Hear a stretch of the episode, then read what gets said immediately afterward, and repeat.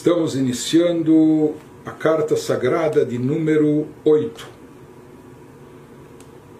E assim como em diversas outras cartas dessa sessão, o Alter Rebbe enfatiza de sobremaneira a importância da mitzvah da tzedakah, ou seja, que diversas dessas cartas que foram que foram selecionadas e compiladas pelos seus filhos que decidiram incorporar isso ao Tânia, depois do falecimento do Alter Rebbe.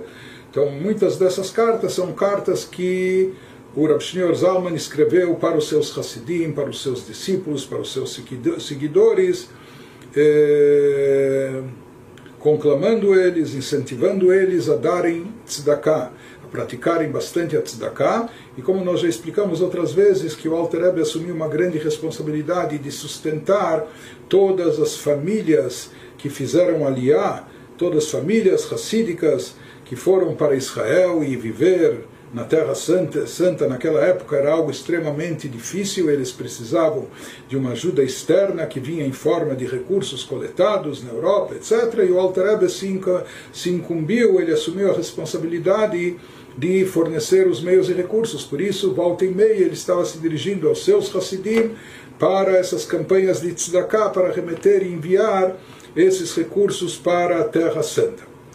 Nessa carta de número 8, inicia o Alter Rebbe com um versículo, ou melhor dizendo, com uma passagem que nós encontramos na nossa na nossa reza matinal, quando nós dizemos Zorei Tzedakot Matzmiach Yeshuot, nós falamos que Deus ele semeia tzedakot e, e faz brotar salvação ou salvações no plural. Seja, Zoreia tzedakot, a palavra tzedakah aqui, se referindo a Deus, pode significar também justiça, mas como nós falamos, tzedakah também está relacionado com justiça social. E se diz que ele semeia tzedakot, e através de semear tzedakot, também com isso, matzmiach se faz brotar Yeshuot, salvações, através dos atos de caridade. Pergunto ao Alter sobre essa passagem, essa linguagem eh, escolhida pelos nossos sábios, qual o significado dela? Será que aqui nós estamos tratando de agricultura, de lavoura, por que, que se fala em semear, por que, que se fala em brotar e colher. É? Então, se nós estamos falando de tzedakah, de prática de caridade, de doações, se dá dinheiro. E qual é qual é a consequência, o efeito disso? Com isso estamos ajudando as pessoas necessitadas, suprindo suas necessidades, suas carências. Mas ele pergunta ah, por que, que aqui foi utilizado esse termo, por que, que se utiliza aqui essas metáforas, se associa tzedakot, prática de atos de caridade com semear, e as yeshuot, e se fala que isso desencadeia são yeshuot, uma yeshua é como uma salvação, algo, algo fabuloso, e se fala que isso brota, por assim dizer, emerge da terra, brota a partir, a partir das tzedakot. Isso ele vai explicar em algumas das suas cartas sagradas, esse conceito, o porquê que foi utilizada a linguagem, a expressão de Zriya, de semear em relação à mitzvah de Tzedakah. E na realidade, esse, essa passagem, essa liturgia que foi elaborada pelos nossos sábios, ela está baseada em versículo bíblico, um versículo que consta no profeta Roshea Oséias, no qual ele diz, o Moshkatub Pasuk, Ziru lachem litzdaka. Lá a gente também encontra ele dizendo, semeiem para vocês com tzedakah, tzedakah e daí vocês vão colher de acordo com a medida, a récia da bondade. Mas ele também utiliza o profeta essa linguagem de semear em relação a tzedakah. O que, que significa semear tzedakah? Por que, que tzedakah está associado a semente, a semear? Nos fala Yuvan al Pima Shamru Razal, nós vamos entender isso baseado num dito dos nossos sábios de abençoada memória, que nos conta, assim fala o Talmud, em Bababatra, Rabelazar Yahif Prutaleani Bahadar Matzlei. o sábio Rabelazar, primeiro ele dava uma moeda para o pobre e somente depois ele se punha a rezar. Primeiro ele fazia tzedakah e só depois ele se voltava a Deus para a reza.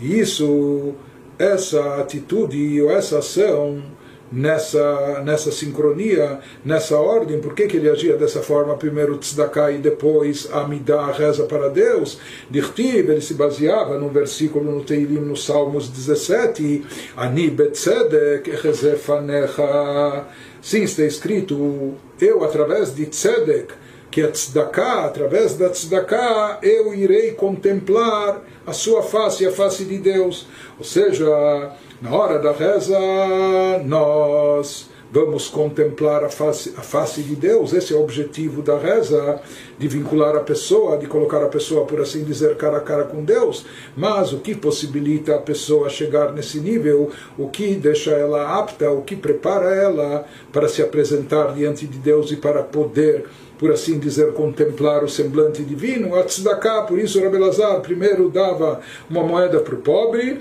e depois somente ele rezava. Ele se baseava nesse versículo, Ani betzedek echezefanecha. Ou seja, para a pessoa conseguir contemplar divindade, o momento da reza é o momento de vincular-se profundamente a Deus. Como ela consegue isso? Pelo mérito da tzedakah.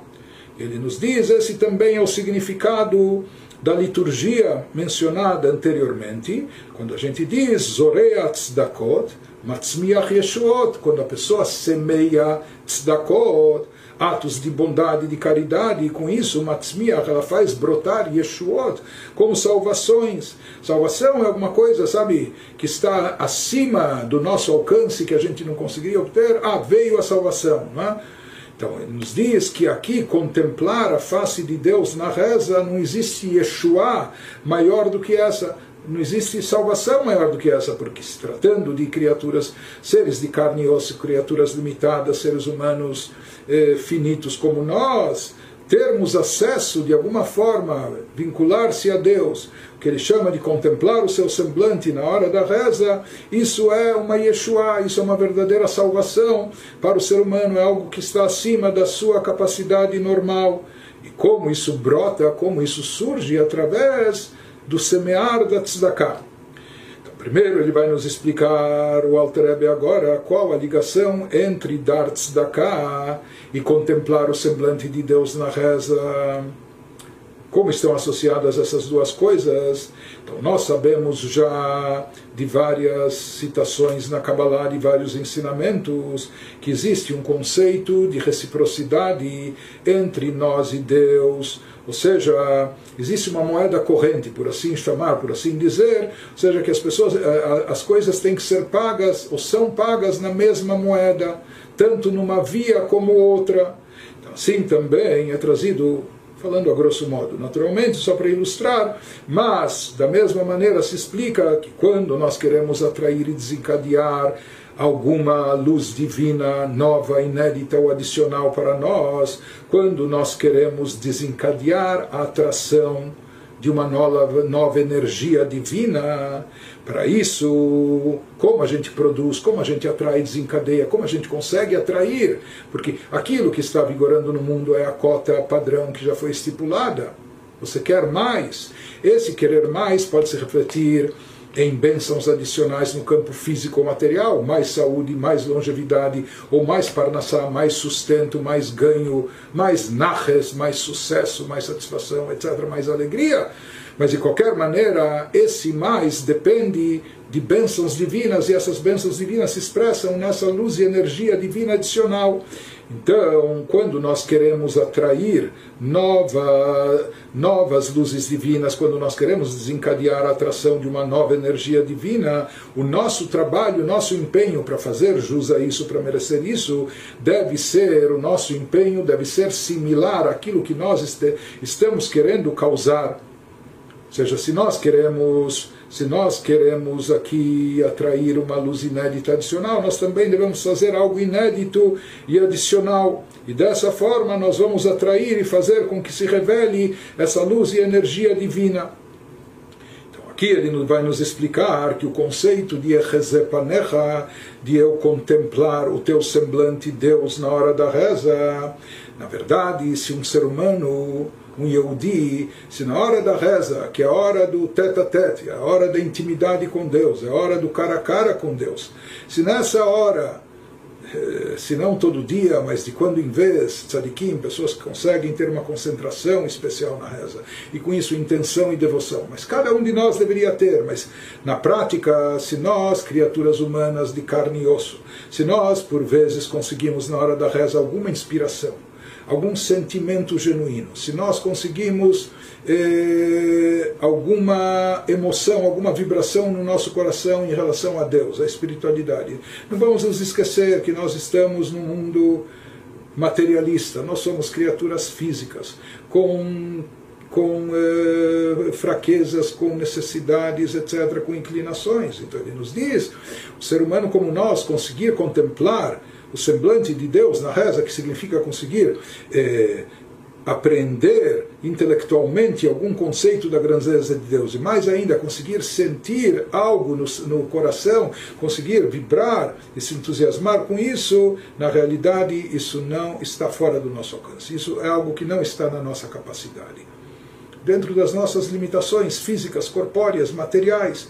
Portanto, quando a gente já sente alguma coisa, se o nosso coração palpita, se ele bate mais forte, sabe por que isso acontece? Isso é uma tzedakah que Deus faz conosco.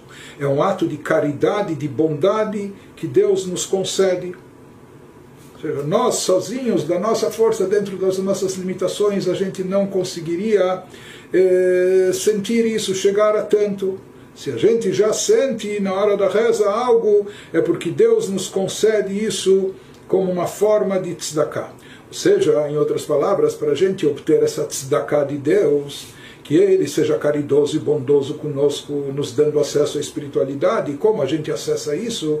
Nós, da nossa parte, aqui embaixo, praticando tzedakah, sendo bondosos e caridosos com os carentes, com aqueles que necessitam explicando o Perush, que Gilui Elokut, ele nos diz a revelação divina, Idbarach Amidgalá Bemachshavto Shel Adam, que pode se manifestar e se revelar no pensamento da pessoa, na sua meditação na hora da reza, Bekavanato Batfilá, ou na sua intenção e devoção durante a oração, Kol Had Lefum Shura de Lei, cada um na sua medida. Existem pessoas que conseguem meditar mais e pensar na grandeza de Deus e conseguem captar mais intelectualmente. Existem aqueles que conseguem sentir, têm mais sensibilidade e conseguem ter uma devoção e intenção maiores, cada um na sua medida. Porém, cada um e qualquer um que seja, tudo isso acontece, como a gente falou, Betorat Tzedakah Vachesed Hashem Meolam Ve'adolam Alireav. Na verdade, isso é fruto da tzedakah que Deus faz conosco. Isso é fruto da bondade de Deus que se aplica no mundo de um nível para outro sobre aqueles que o temem, ou seja, aquelas pessoas que estão empenhadas na reverência a Deus, se no final elas conseguem entender, aprender, captar, sentir, vivenciar algo, isso é em função da bondade divina que ele, por assim dizer, estende sua mão e faz caridade conosco nos dando a possibilidade de apreender, de captar e sentir alguma coisa em termos espirituais.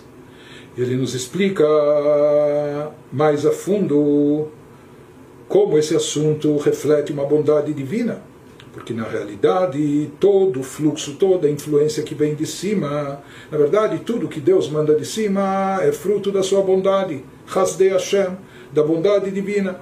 Ou seja, tudo que emana de cima em forma de bênçãos, energia, luz divina, é proveniente de Chesed, atributo de Chesed, de bondade de Deus. Porém, aqui se trata de um Chesed especial, de uma bondade muito especial. Ou seja, que essa revelação que se manifesta na reza, para o indivíduo, para o Yehudi que está orando, se, se conectando com Deus, essa é uma revelação muito elevada. Ou seja, aqui outros tipos de bênçãos, emanações que Deus manda em forma, como a gente falou, de saúde, parnassá, tudo isso vem da bondade divina.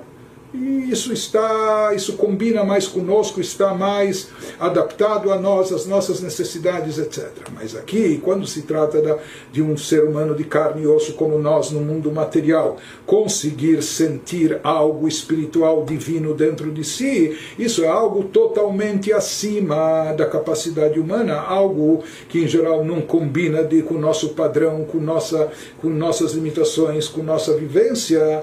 Por isso aqui é necessário uma tzedakah especial. Tudo que vem de Deus é da bondade divina, mas aqui tem que ter uma bondade adicional, tem que ter uma bondade especial. Ou seja, aqui para nós sentirmos espiritualidade nesse mundo, para sentirmos atração, sentimento em relação a Deus, né? apesar de todas as crostas, de todas as clipotes, de todas as cascas, de, de todo o assédio, de todas as tentações, de toda a nossa obsessão pelo material, etc., conseguir ter um sentimento desses aqui, isso é uma, depende de uma grande tzedakah de Deus. Ou seja, Klomar, prossegue o Alter nos diz, Sheor Hashem Ensof Baruchu, המאיר למעלה בעולמות עליונים בהערה רבה בבחינת גילוי רב ועצום. Nós sabemos como, como ocorre, como funciona a revelação divina no mundo, então existe aquela corrente de desencadeamento da energia e luz divina em cada um dos níveis, de acordo com a sua aptidão, de acordo com a sua capacidade. Por isso, a luz divina presente em Atzilut, no chamado mundo da emanação, é muito mais intensa do que do plano abaixo dela, Briá, criação, e a de Briá é muito mais alta do que o plano inferior, Yetzirá, até o nosso nível. Mas o que nós sabemos é que essa luz infinita de Deus, que ela brilha e ilumina acima nos mundos superiores, nos planos celestiais, os planos espirituais, onde lá ela brilha e ilumina Beheararabá com um brilho, uma luminosidade muito forte e intensa. Diferente daqui, que nesse mundo há um encobrimento da divindade, uma ocultação de espiritualidade, nos planos superiores a luz divina brilha com muita intensidade. Bibchinat Gilui Rav Veatzum. Lá há uma revelação, uma revelação magnífica, uma revelação muito intensa e poderosa, muito grande e intensa no plano superior. Por isso, de fato, as criaturas que se encontram nesses planos superiores, elas se anulam diante de Deus Quanto mais intensa a revelação, mais elas se anulam completamente diante de Deus, percebendo a sua nulidade, sua insignificância diante do Criador, porque isso fica patente e evidente. עד שבאמת הם בטלים במציאות וכלא ממש חשיבי קמי tal ponto que às vezes de fato as criaturas elas podem ir lá até se desintegrar, como a gente já falou outras vezes sobre os serafins, esses anjos que eles se autoconsomem, ou seja, quando eles contemplam a grandeza da divindade, eles se anulam literalmente por completo. Então, eles acabam anulando totalmente sua existência e eles ficam sentindo quanto eles são uma, nulos e insignificantes diante de Deus e acabam se anulando e se desintegrando diante de Deus, barach, se absorvendo dentro da divindade. Ou seja, eles perdem totalmente a sua individualidade, eles dispensam, não querem a sua individualidade porque sabem que essa individualidade não existe. Na verdade, eles são totalmente eh, dependentes de Deus na sua vida, na sua existência, e quando eles captam e percebem isso, então eles querem se incorporar de volta dentro da divindade. והן הן ההיכלות עם המלאכים והנשמות שבהם המבוארים בזוהר הקדוש בשמותם למקומותם e a isso se refere, essas são to todas as câmaras celestiais, os chamados palácios celestiais, com os anjos que habitam neles, ou as almas, quando estão lá desincorporadas, que estão presentes em cada um desses níveis, em cada um, respectivamente, em cada um desses planos ou desses mundos espirituais, conforme detalhados, explicados no sagrado Zohar, que o Zohar dá. Eh, tem uma nomenclatura especial, um nome para cada ser e criatura em cada um desses mundos, em cada um desses planos espirituais. Então, cada um tem o seu devido nome, a sua categoria no lugar espiritual, lugar entre aspas, no plano espiritual que ela se encontra, E tudo isso está descrito de certa forma.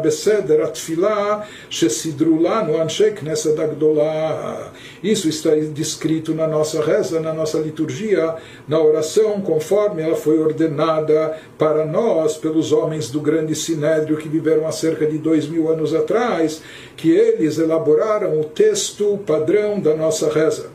No texto padrão da nossa reza, na primeira parte, Psuquei de Zimbra, nós descrevemos, ou seja, nós lemos eh, uma bateria de salmos na qual se descreve a atuação de Deus sobre o mundo, sobre a natureza, sobre os astros, sobre os aspectos terrestres, como também eh, o firmamento, os planos celestiais. Mais tarde, depois do nas bênçãos que precedem o Shema Israel, nós descrevemos a atuação dos anjos dos anjos espirituais nos seus planos elevados, como cada um tem o seu tipo de anulação, como cada um louva e santifica o nome de Deus e assim por diante. Então, na realidade, os nossos os nossos mestres sagrados, esses homens do, da grande congregação, do grande sinédrio, quando organizaram para nós, quando ordenaram para nós a forma de rezar, o texto padrão, eles descreveram a anulação de cada um dos seres da natureza, daqueles que estão no plano espiritual, como todos eles estão anulados diante de Deus.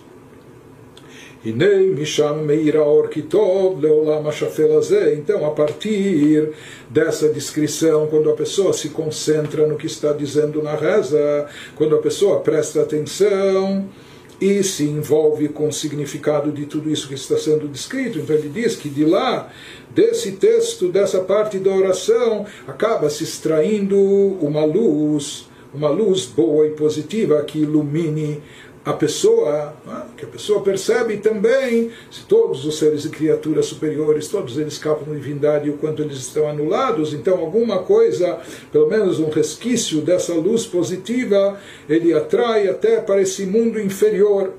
Então isso é possível através da reza dessa concentração meditação, que a pessoa atrai um pouco dessa luz הנה משם מאיר האור כי טוב לעולם השפל הזה, על יראי השם וחושבי שמו. Então, um pouco dessa luz se faz presente, ilumina, brilha sobre os tementes a Deus, aqueles que reverenciam a Deus e meditam, refletem sobre o seu nome. והחפצים לעובדו בעבודה שבלב זו תפילה, e aqueles que estão desejosos de servir a Deus servir a Deus com o serviço que se faz com o coração, em termos de autoaprimoramento, de aprimoramento pessoal, trabalhar com o coração para estimular no coração as emoções positivas de amor a Deus, reverência a Deus, que isso é o que consiste a tefilá, a reza, que a reza é chamada de avodah shebelev, serviço do coração ou com o coração. Moshkatuv, conforme também consta no versículo, ou seja, na hora da reza, quando a pessoa medita e reflete sobre tudo isso, então ele acaba atraindo sobre si também, pelo menos algo dessa luz divina superior que se manifeste, que se manifeste aqui embaixo também para ele na sua alma incorporada. E ele nos diz que isso é que fala também o versículo Vavayei Vashem Yagia Choshki. Ele nos fala que Deus iluminará a minha escuridão. É um versículo em Samuel 2. Então, como Deus iluminará a minha escuridão? Através da minha dedicação e concentração na hora da reza, refletindo, meditando e com isso atraindo um pouco dessa luz divina que brilha no plano superior e que as criaturas superiores captam captam essa luz e, portanto, se anulam, que alguma coisa também chegue até nós aqui embaixo e isso sirva para espantar trevas, escuridão espiritual da nossa alma. Então, em resumo, ele nos falou aqui que nos mundos de forma geral, nos planos espiritual, material, etc., existem duas formas de revelação divina. Existe uma forma de revelação que é proporcional à capacidade de cada ser, o quanto, ela pode, quanto aquela criatura pode conter e pode comportar de revelação divina. Porém, existe uma outra revelação divina que é chamada de Reararabá, de um brilho intenso, de uma luminosidade muito grande, que isso na verdade transcende a capacidade da criatura. É uma revelação tão, tão forte que está acima do que a criatura pode receber, pode captar. Isso que ele nos falou aqui quando ele, ele utilizou a expressão que essa revelação divina expressa aqui ou nos planos superiores é uma revelação bibchinat gilui rav. É uma revelação muito forte, intensa, muito poderosa. Então, quando se revela essa luz transcendental que está acima da capacidade da criatura, a criatura então se anula por completo, anula sua existência diante de Deus como se ela não existisse, se nulifica totalmente e acaba se incorporando diante de Deus. Isso acontece com os anjos, com os seres celestiais, seres angelicais, etc. Nós, seres humanos, não captamos isso. Nós, pessoas incorporadas no corpo físico, estamos longe disso. Nós, no campo material, estamos distantes até de imaginar e pensar nisso. Porém, ele nos diz que pelo menos um resquício, uma parte dessa luz intensa que brilha nas alturas superiores para as criaturas celestiais, quando nós lemos e descrevemos o seu serviço a Deus na hora da reza, então parte dessa luz pode brilhar, pode chegar também até a pessoa aqui embaixo, isso quando no momento da tefilá, no momento da reza, da oração. Porém, para que isso aconteça, como nós falamos, isso está acima do, da, da nossa capacidade. Isso não é, não é proporcional à nossa habilidade então não é determinado, mesmo com todo o nosso esforço, está acima de nós. Por isso, para que isso ocorra, isso depende de um chesed meyuchad, de uma bondade especial divina. Isso é uma tzedakah que Deus faz conosco, para que a gente também possa entender algo, captar algo, sentir algo. Né? Então esse, essa sensação, esse sentimento da luz divina dentro de nós que faz com que nos mundos superiores tudo se anule, etc., algum resquício disso, pelo menos, pode chegar a nós até aqui, na hora da reza, mas como um favor, uma tzedakah, uma caridade e bondade que Deus pratica conosco. Portanto, descer, trazer algo desse brilho dessa luminosidade divina, dessa energia divina, trazer isso aqui para o plano baixo inferior, para esse mundo terrestre, isso é chamado Nikred Beshem Chesed Hashem. Isso é chamado de uma bondade de Deus. Amechune Beshem Maim. Isso é também chamado, equiparado a águas na nossa literatura mística, a Yordim Makom Gavoa, Makom Namuch, assim como as águas, as águas da chuva, por exemplo, elas descem das alturas e chegam até aqui embaixo, até a terra, para irrigá-la e etc., e fazer florescer e frutificar e assim por diante. Da mesma maneira, ele nos diz que existe essa bondade divina de longo alcance, que ela é chamada também na literatura, na literatura mística de água, como águas, que o conceito aqui seria de algo que desce das alturas celestiais mais elevadas, chegando até o plano mais baixo e terrestre, propiciando que mesmo esse campo, esse campo terrestre seja seja beneficiado por essa influência especial. Isso que também diz o versículo que nós estávamos comentando, Ani betzedek rezefanecha, eu com tzedakah, através da tzedakah, e rezefanecha, eu vou contemplar o semblante de Deus. E como nós falamos, não é só o semblante, mas é a parte íntima do âmago da essência divina, ou seja, que o que se atrai através da tefilá, através da reza, não é apenas um aspecto superficial da luz divina, mas a parte mais profunda e elevada da essência de Deus. Nós estamos na carta sagrada de número 8. Baseado no que foi dito anteriormente, o Alter Rebbe agora lança um questionamento, ou seja, nós vimos que a possibilidade de um ser humano, a possibilidade de um Yehudi sentir divindade na sua reza, na, oração, na sua oração, isso é fruto da bondade divina simplesmente. Ou seja, isso é proveniente do chesed, da bondade de Deus, que faz conosco uma tzedakah, porque o ser humano, na sua, eh, na sua forma física, nesse mundo material, é que ele está tão às vezes obcecado pelos assuntos físicos, materiais, ele, ele não tem sensibilidade, não tem a capacidade de chegar a captar os assuntos espirituais, seja de forma intelectual e às vezes menos ainda de forma emocional. Se isso acontece, e o momento disso acontecer é na hora da reza, ele nos falou que isso é fruto da bondade divina, isso é algo que vem pelo chesed, pela bondade de Deus. Mas agora, de certa forma, o Altarebe vai nos perguntar, ele vai questionar, ele vai dizer, baseado, seguindo esse raciocínio, já que esse brilho, essa luz divina que se, se ilumina dentro da pessoa na hora da reza, se tudo isso vem do chesed de Deus, vem de uma bondade, bondade de Deus é uma bondade infinita, ilimitada, então por que, que é necessário um trabalho e empenho da nossa parte, por que é necessário aqui embaixo nós fazermos alguma coisa para fazer jus, para merecer isso. Chesed, bondade, é algo que vem até de forma gratuita. Se, se isso vem de bondade, então, e ainda mais da bondade de Deus, que é infinita e ilimitada, Teoricamente, isso deveria vir até de graça, maneira de dizer, não deveria ser necessário, isso não deveria estar condicionado ou vinculado a qualquer atuação da nossa parte, diferente do que nós estávamos vendo até agora. Ou seja, que a pessoa tem que fazer tzedakah, e a tzedakah que a pessoa faz, que isso eh, desperta o chesed, a bondade divina, para que faça tzedakah conosco, a pessoa se preparar na hora da reza e assim por diante. Então, se tudo já vem de chesed, de bondade, bondade é bondade gratuita e bondade divina, ilimitada, então por que, que é necessário o ser humano, da sua parte, fazer algo aqui embaixo? Por que, que ele não é agraciado com isso já diretamente?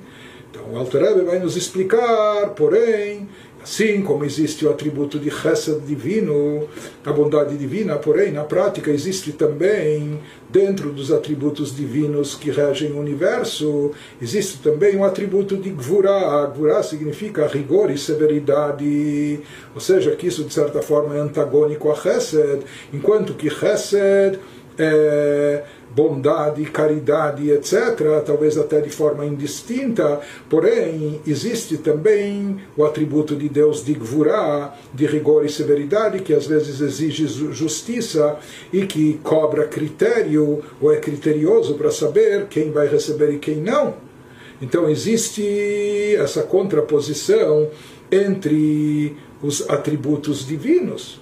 Então, ele vai nos dizer aqui Hinei, Modat Zot, eis que é sabido e conhecido a partir daquilo que está exposto, exposto nos livros místicos da Kabbalah, Sheyesh Lemala Gamken, Midat Agvura Beatzimtzum, que acima, em relação ao fluxo de, de energia divina até o mundo e o universo, então por onde flui toda a energia divina, toda a luz de Deus que chega a todas as criaturas. Então isso chega até nós, passando e fluindo não só pelo atributo de Chesed, não só pelo canal de Chesed de bondade, mas existe também um outro canal adicional que é um pouco antagônico, existe o canal e atributo de Gvurah, de rigor, severidade, de onde é derivado o Tzimtzum, que é ele que provoca a condensação, a limitação da luz divina, eh, o ocultamento, o encobrimento dela.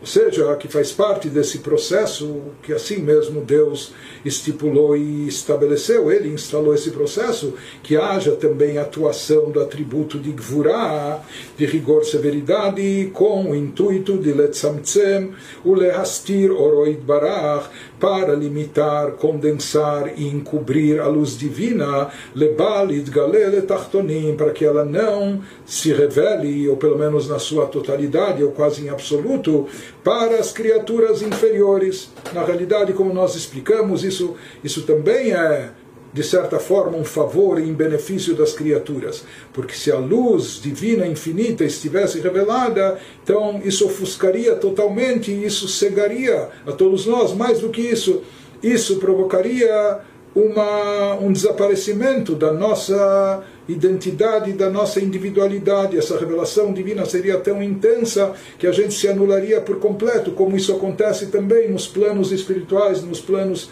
celestiais, entre anjos, etc. Então, por isso, tem que haver também o atributo de Gvurá que limita, condensa, oculta a luz divina de forma que ela não se revele, não se manifeste aqui para os inferiores. Por isso, já que existe essa dupla atuação, ou seja, existe essa energia que quer fluir, por assim dizer, por Chesed, da bondade divina de forma abundante, até sem, sem, sem critérios, sem restrições, sem limites, sem condições, mas ao mesmo tempo existe também eh, atuando a força, o poder, o atributo de Gvurá, de rigor, severidade, que limita, que questiona, que oculta, que restringe. Então, como fazer com que essa luz divina transcendental de fato consiga chegar até, até o plano inferior, que isso é diferente do padrão. Né?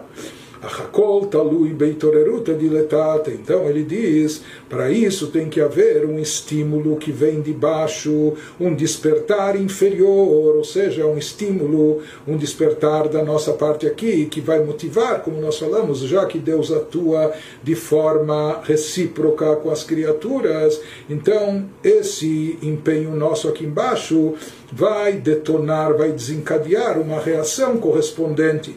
Sheim Adam מתנהג בחסידות, להשפיע חיים בחסד כולי, no momento que a criatura humana aqui embaixo, quando ele se comporta de forma bondosa, procurando dar, doar, com isso ele está dando vida para aquele que está carente, ele está praticando bondade com o necessitado. Então, quando a pessoa age dessa forma, forma aqui embaixo, ele desencadeia, ele estimula algo recíproco correspondente lá de cima, kach meorer lemala, ele desperta a mesma atuação lá de cima, como de fato os nossos sábios de abençoada memória afirmaram, במידה שאדם מודד, בה מודדים לו com a mesma medida que um homem mede, a mesma medida que uma pessoa utiliza, assim ele será medido com a mesma medida que ele se utiliza para medir, por assim dizer, assim ele será medido. Com isso, os nossos sábios estavam querendo nos dizer que, da mesma forma que nós atuamos aqui, da mesma maneira atuarão, Deus atuará conosco lá de cima. Ou seja, está nos explicando já que acima como a gente disse, era o questionamento, se tudo já é chesed, é bondade, então por que, que precisamos fazer alguma coisa? Então ele está nos explicando que não é bem assim, não é que tudo é bondade. Tudo que vem da bondade é bondade, é benesse, é bênção ilimitada. O problema é que o atributo de Chesed não é o único atuando na regência do mundo e do universo conforme, conforme foi estabelecido por Deus, uma vez que acima existe também o atributo de Gvurah de rigor, de severidade, que ele tende a encobrir a luz divina, condensá-la, limitá-la, ocultá-la. Por isso, para não permitir que isso aconteça, para retirar essa obstrução, esse obstáculo que vem de Gvurá, é necessário um trabalho, um empenho especial de Chesed, nosso aqui embaixo. Já que tudo é proporcional, tudo é correspondente, é recíproco, então tem que haver um Chesed, um ato de bondade por parte da pessoa aqui embaixo, para que assim ele motive e desencadeie a bondade de cima, de forma tal que nem o atributo de Gvurá, de rigor e severidade, consiga impedir e evitar que essa revelação maior se manifeste manifeste aqui embaixo e como a pessoa causa esse estímulo, como a pessoa eh, faz esse despertar, despertar inferior que vai procurar, eh, provocar e desencadear a reação de cima, através disso que ele dá tzedakah. Essa é a medida. Deus vai pagar para ele na mesma moeda, na mesma medida. Ele está praticando tzedakah, bondade caridade aqui embaixo. Deus vai acentuar e vai praticar, vai acentuar o atributo de chesed, de bondade, vai praticar bondade e caridade com a pessoa aqui, lá de cima, permitindo que a pessoa aqui embaixo também possa ter acesso a uma luz divina maior que ele, como ser humano limitado, não conseguiria de outra forma. Prossegue, o Alterabi nos diz, ela delichorá zueina minamida, כי אם להשפיע לו חיי העולם הבא לבד, כנגד מה שהוא משפיע לו, כנגד מה שהוא משפיע חיי עולם הזה. E aqui nós vamos ver uma coisa muito curiosa e interessante. O Rebbe começa a nos dizer que pareceria à primeira vista, contudo, que essa resposta ou reação divina, a pessoa praticou bondade aqui, Deus vai ser bondoso com ele, lhe proporcionando uma revelação, uma luz, de uma luz divina que ele não teria acesso. Aparentemente, essa resposta de Deus não é na mesma medida. Por quê? Porque à primeira vista a gente pensaria que talvez se a pessoa que foi meritória praticou tzedakah, talvez com isso ele mereceria apenas que lhe fosse garantida a vida no mundo vindouro, como a recompensa maior de todas as mitzvot é otorgada no mundo vindouro, no mundo interno, maneira de dizer para ser pago em moeda forte, ou porque não tem nada nesse mundo que pague uma mitzvah. Por isso, em geral, está escrito que não há recompensa para as mitzvot aqui nesse mundo. Ah, quando e onde são recompensadas as mitzvot? No mundo vindouro. Então, aqui também, aparentemente, na tzedakah que a pessoa pratica, aparentemente a resposta divina, ou seja, a recompensa de Deus para essa pessoa, deveria se concentrar, aparentemente, no mundo vindouro onde lá ele receberia o pagamento, a recompensa por essa mitzvah.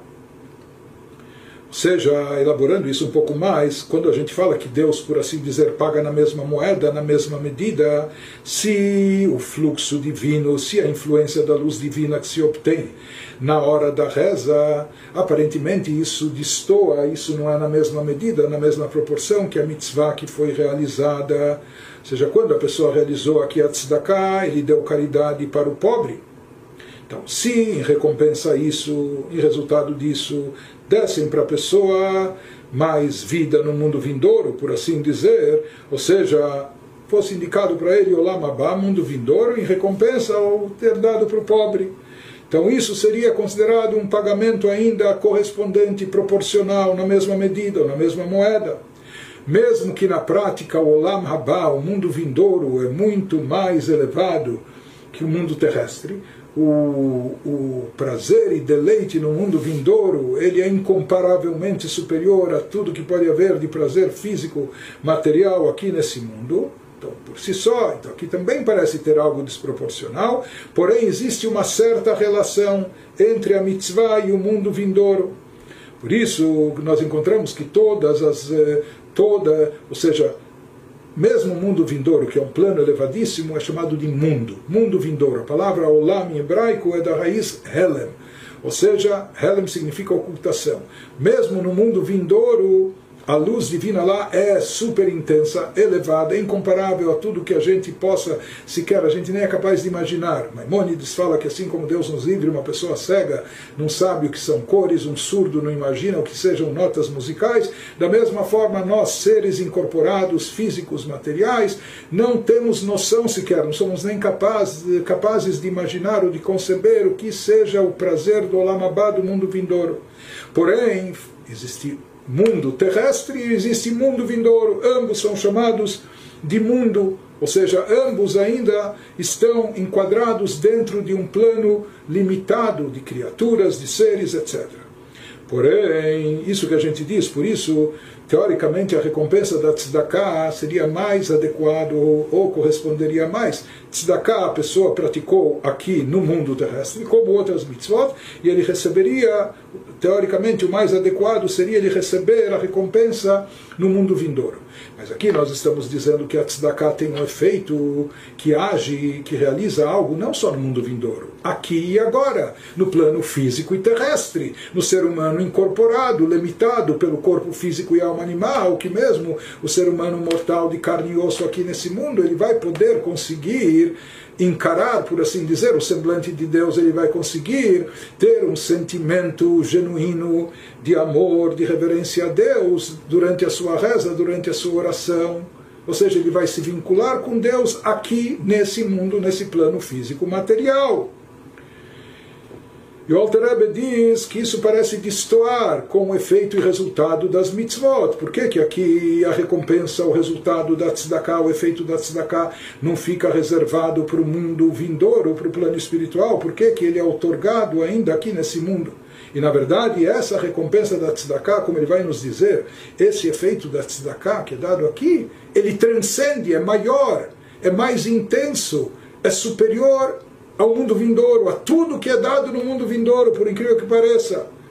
Então, isso que ele vai perguntar, como que a tzedakah, ela desencadeia e provoca isso, como que a tzedakah traz tamanha revelação, por que que tamanha revelação é concedida, aparentemente aqui está no endereço errado, no lugar errado, nesse mundo físico, terrestre, material, isso aparentemente combina mais no campo espiritual do mundo vindouro, almas desincorporadas, eh, almas espiritualizadas, cheias de energia espiritual, só num plano que, eh, num, num habitat eh, não hostil à espiritualidade, diferente, diferente do nosso mundo.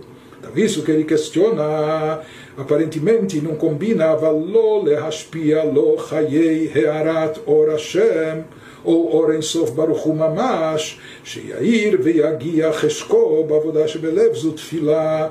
Aparentemente seria mais apropriado, ou combinaria mais, que essa revelação do efeito da mitzvah da tzedakah fosse aplicada para a alma quando ela se encontra no mundo vindouro, e não transmitir essa luz ou essa luz vital da, da, derivada da luz divina infinita, da luz de Deus infinita, fazer com que isso literalmente brilhe aqui embaixo.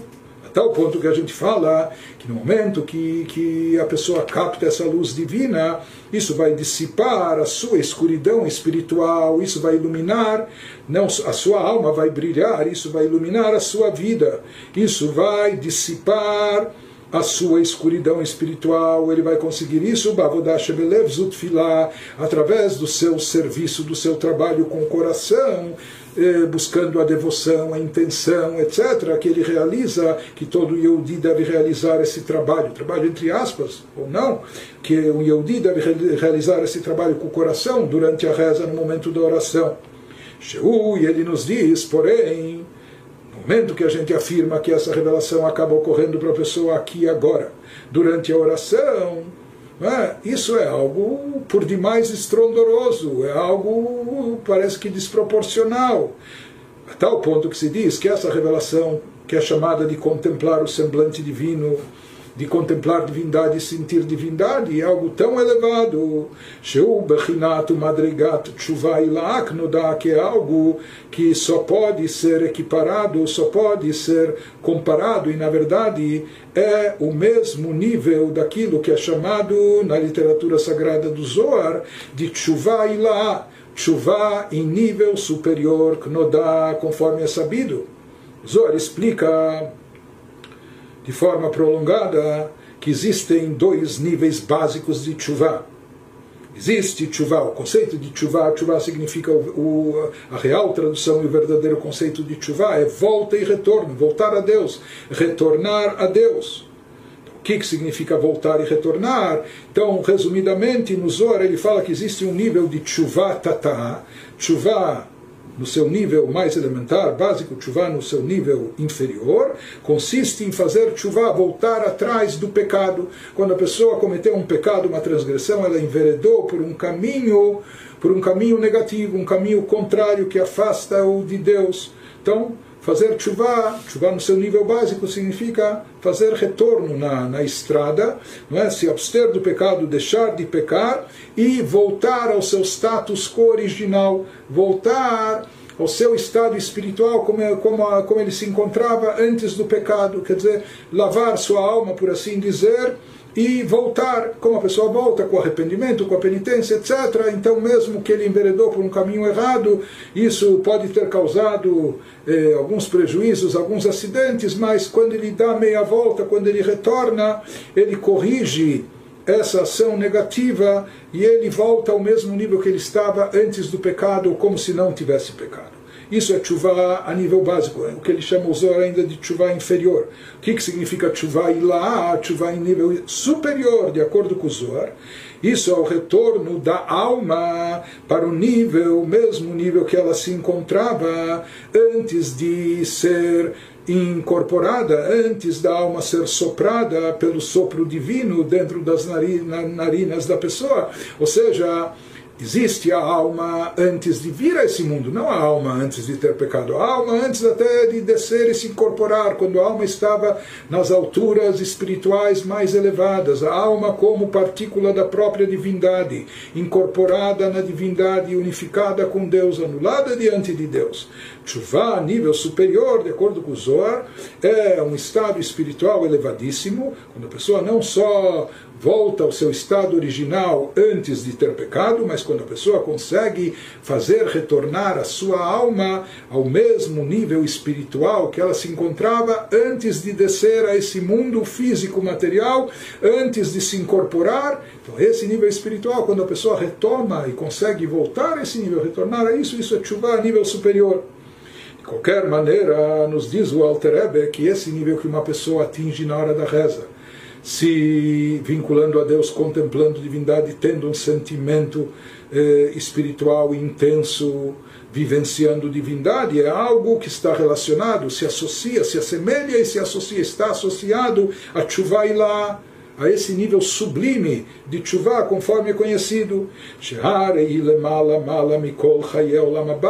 E esse nível de tshuva ilaá é um nível que transcende toda a vida no mundo vindouro, mesmo que seja uma vida eterna, mesmo que seja um lugar altamente espiritualizado, mesmo que seja o lugar, o, o, o domínio, o espaço onde Deus concede recompensa para as almas dos tzadikim e de, de evolução constante, de elevação contínua, etc.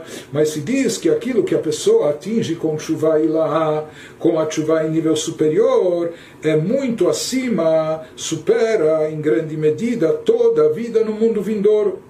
Por isso afirmaram os nossos sábios assim consta na ética dos pais, Shamrura Botenuzal, e a faixa Ahad Bitshuva Masim Tovim, que é mais bela, vale mais. Uma hora de chuva, se referindo a chuva ilaá, a chuva superior, e boas ações aqui nesse mundo, que isso corresponde, vale mais, é mais belo do que toda a vida do mundo vindouro. Por quê? E ele vai nos explicar isso como e por quê? Como é possível que esse estado de chuva superior aqui seja tão sublime, tão elevado, que supera, que transcende, é mais, mais elevado, é superior inclusive a toda a vida, a toda a vivência no mundo vindouro? Então ele nos explica que no serviço da pessoa, no serviço espiritual da pessoa aqui embaixo, é, o que, que acontece? Para a gente entender que, que acontece? Aqui nós estamos falando que Tshuvailá é restituir a alma ao seu estado original antes dela estar incorporada. E como era esse estado original em termos espirituais? Naquele estado original, a alma estava completamente unificada com Deus, é uma partícula da divindade unificada, incorporada dentro da divindade, dentro da essência divina e, portanto, completamente anulada diante de Deus. Como a gente pega, se você, como a gente já falou, se você toma, por exemplo, eh, um fósforo aceso com aquela chama do fósforo e tem uma labareda de fogo, uma grande fogueira diante de, de, da pessoa e ele joga ou coloca aquela, aquele fósforo aceso dentro da labareda, então aquela chama ela perde sua individualidade, ela é consumida, absorvida pela grande chama, pelo, pelo, pela labareda. Não é? Da mesma maneira, daí você já não distingue, você não percebe, aqui é aquele pedacinho lá é a chama do fósforo. Não, ela foi incorporada e absorvida dentro da chama maior dentro do grande fogo. Isso só para aproximar da nossa mente. Assim também se fala que a alma, quando ela está no seu estágio original, na altura espiritual elevada, etc., antes de vir, ela está completamente anulada diante de Deus. Ela se incorpora, está absorvida, ela está é, totalmente incorporada, integrada dentro da divindade. De certa forma, ele nos diz na chuva e lá na chuva em nível superior, o que, que isso significa? Também isso é chuva e retorno. Um retorno tão elevado que a pessoa esquece de si.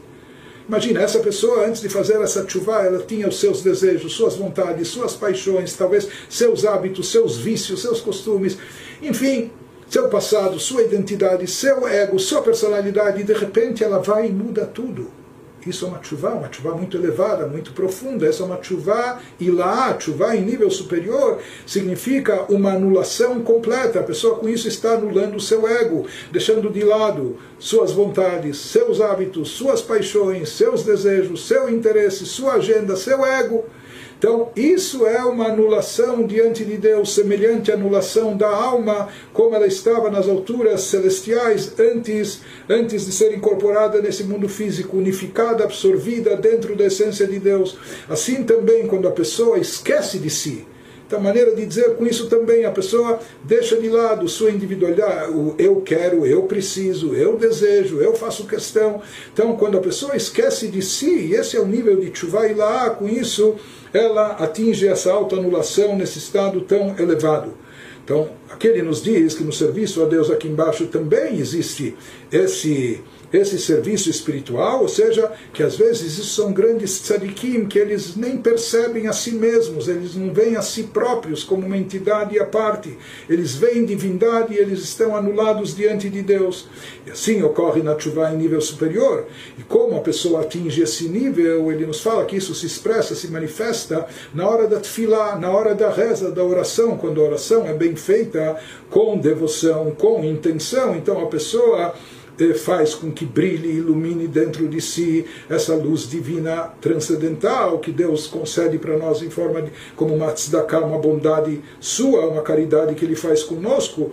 E a pessoa absorve isso dentro de si, isso desperta esses sentimentos intensos de unificação com Deus dentro da pessoa. Por isso ele nos diz que a Tshuva Ilaá está bem acima e superior ao Olam Abba, o mundo vindouro. Porque o Olam Abba, como nós falamos, ainda é um mundo, um mundo que tem uma identidade própria. As almas estão presentes lá ainda com uma certa individualidade. Existe uma revelação divina muito elevada, muito intensa, mas ainda as almas permanecem lá como criaturas à parte, com sua individualidade própria. É uma individualidade espiritual, altruísta, mas ainda uma identidade própria, eh, própria. Por isso, aquilo que pode ser captado lá ainda é limitado. Como nós vamos ver, é apenas um reflexo da divindade. Em contraste a isso, o que se consegue através da chuva lá, da chuva em nível superior, é que a alma se anula e se reintegra completamente dentro da essência divina e acaba se anulando por completo, se integrando, se absorvendo dentro da divindade. E por isso, e sobre isso os sábios disseram que é mais bela o efeito da hora de chuva e boas ações nesse mundo mais do que todo o Olamabá. O Kmoshenit Baer Bemakom Bearichud de Olamabá Inolaelazi Beara. Sobre Olamabá, o mundo vindouro, está escrito que lá os tzadikim estão assentados, usufruindo dos reflexos da Shekhinah. Eles ainda têm a sua identidade e eles usufruem Usufruindo o que? De espiritualidade, mas que espiritualidade? De um reflexo, de um raio da luz da Shekhinah, mas é apenas um reflexo, ainda não é a própria essência divina. E ele vai nos dizer que diferente disso é o que a pessoa pode obter através de Chuvailá, e o mesmo que se obtém pode se obter aqui através da, da oração, que aí ele pode se vincular à própria essência de Deus e não apenas a um reflexo, não apenas a uma partícula de luz.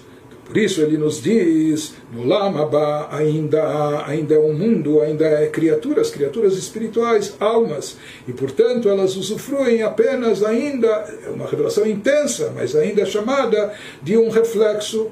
Porém, ele nos diz que aquilo que se obtém aqui, através de chuva lá, e aquilo de chuva superior, e aquilo que a pessoa pode obter como fruto de realização da sua tzedakah, desencadeando a tzedakah divina, que Deus possibilita a ela também sentir algo profundo que o vincule à própria essência de Deus. Nós estamos indo para o final da carta sagrada de número 8. Então, baseado no que o Alter Eben nos explicou até agora, da intensa revelação que se produz aqui, ou pode se produzir e se atrair aqui, durante a reza, a oração, quando a pessoa pode captar uma luz divina que unifica com a essência de Deus e lhe dá um sentimento de espiritualidade muito elevado e que nós falamos que isso na verdade transcende a capacidade do ser humano. Isso é um presente, é uma doação de Deus, uma dádiva divina que Deus faz para nós como uma tzedakah, uma bondade e caridade. E que isso está no mesmo nível do que é alcançado pela tshuva lá, pela tshuva a nível mais superior quando a alma ela se reposiciona, é colocada no mesmo nível que ela se encontrava eh, integrada a Deus, absorvida pela divindade, anulada diante de Deus. Porém, aqui ainda é uma coisa que precisa ser esclarecida, aparentemente tem uma dificuldade aqui para se entender. Ou seja, como é possível que através disso que a pessoa dá e doa vida e vitalidade para o pobre aqui nesse mundo, porque quando ele ajuda o pobre, ele dá dinheiro para ele comer, isso significa que ele está dando vida para ele, assim por diante. Quando ele dá recursos para ele se vestir, para se agasalhar e assim por diante, para ele viver, sobreviver ou viver dignamente. Então, mas ainda se pergunta como é possível que através da dádiva da pessoa aqui nesse mundo, que ele está dando para o pobre, para o carente, algo material, como pode ser que através disso ele vai desencadear e merecer um fluxo divino, uma influência que vem de cima, que é uma influência espiritual de altíssimo nível, ou seja, que Deus envia uma energia vital da luz divina na hora da reza da pessoa, na tefilá, que esse é o nível de tshuva ilá, o nível de tshuva superior, eh, unificação da alma com a essência divina. Pessoal aqui deu uma nota de dinheiro para o pobre. O pobre foi até o bar e comprou uma refeição, saciou sua fome, tudo bem. Mas aparentemente aqui está havendo uma coisa desproporcional. A pessoa cumpriu uma mitzvah, tudo bem, ajudou o pobre, deu a ele mais um dia de vida garantiu, assegurou a vida dele, ou, ou que ele não esteja faminto, sedento e assim por diante. Mas aqui nós estamos falando que o resultado disso, em termos espirituais, é imensurável, é uma coisa inimaginável. É um efeito espiritual tão elevado, parece, parece até algo meio, se não meio, bastante desproporcional. Então, como pode ser que um ato, um mero ato físico de uma doação material aqui né, que envolve a vitalidade física do pobre, como isso pode desencadear tamanho efeito espiritual.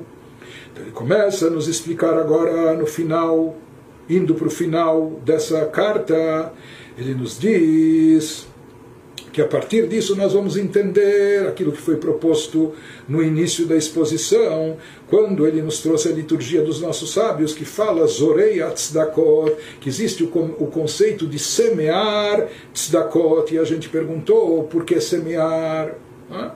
Então ele nos diz, ele vai nos explicar que ao semear, quando a pessoa está plantando, cultivando a terra, ao semear, aqui também a pessoa obtém algo totalmente desproporcional daquilo que ela semeou.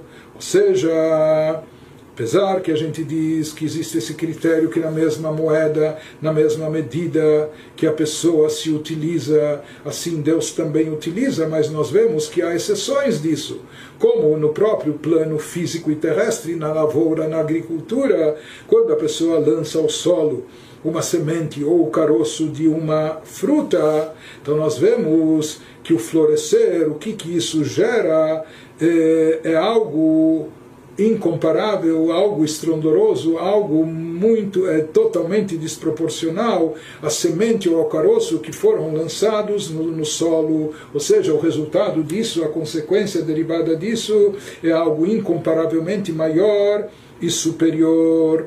Ele vai começar nos explicando isso que na realidade, na verdade existe aqui um conceito que a árvore frutífera, por exemplo, a árvore ou a espiga de trigo, etc., ela não surge da semente ou do caroço. Porque, na verdade, quando a semente é depositada na, na terra, antes de, de crescer, de brotar algo, aquela semente se deteriora ela se, se deteriora, ela desaparece, ela é absorvida na terra.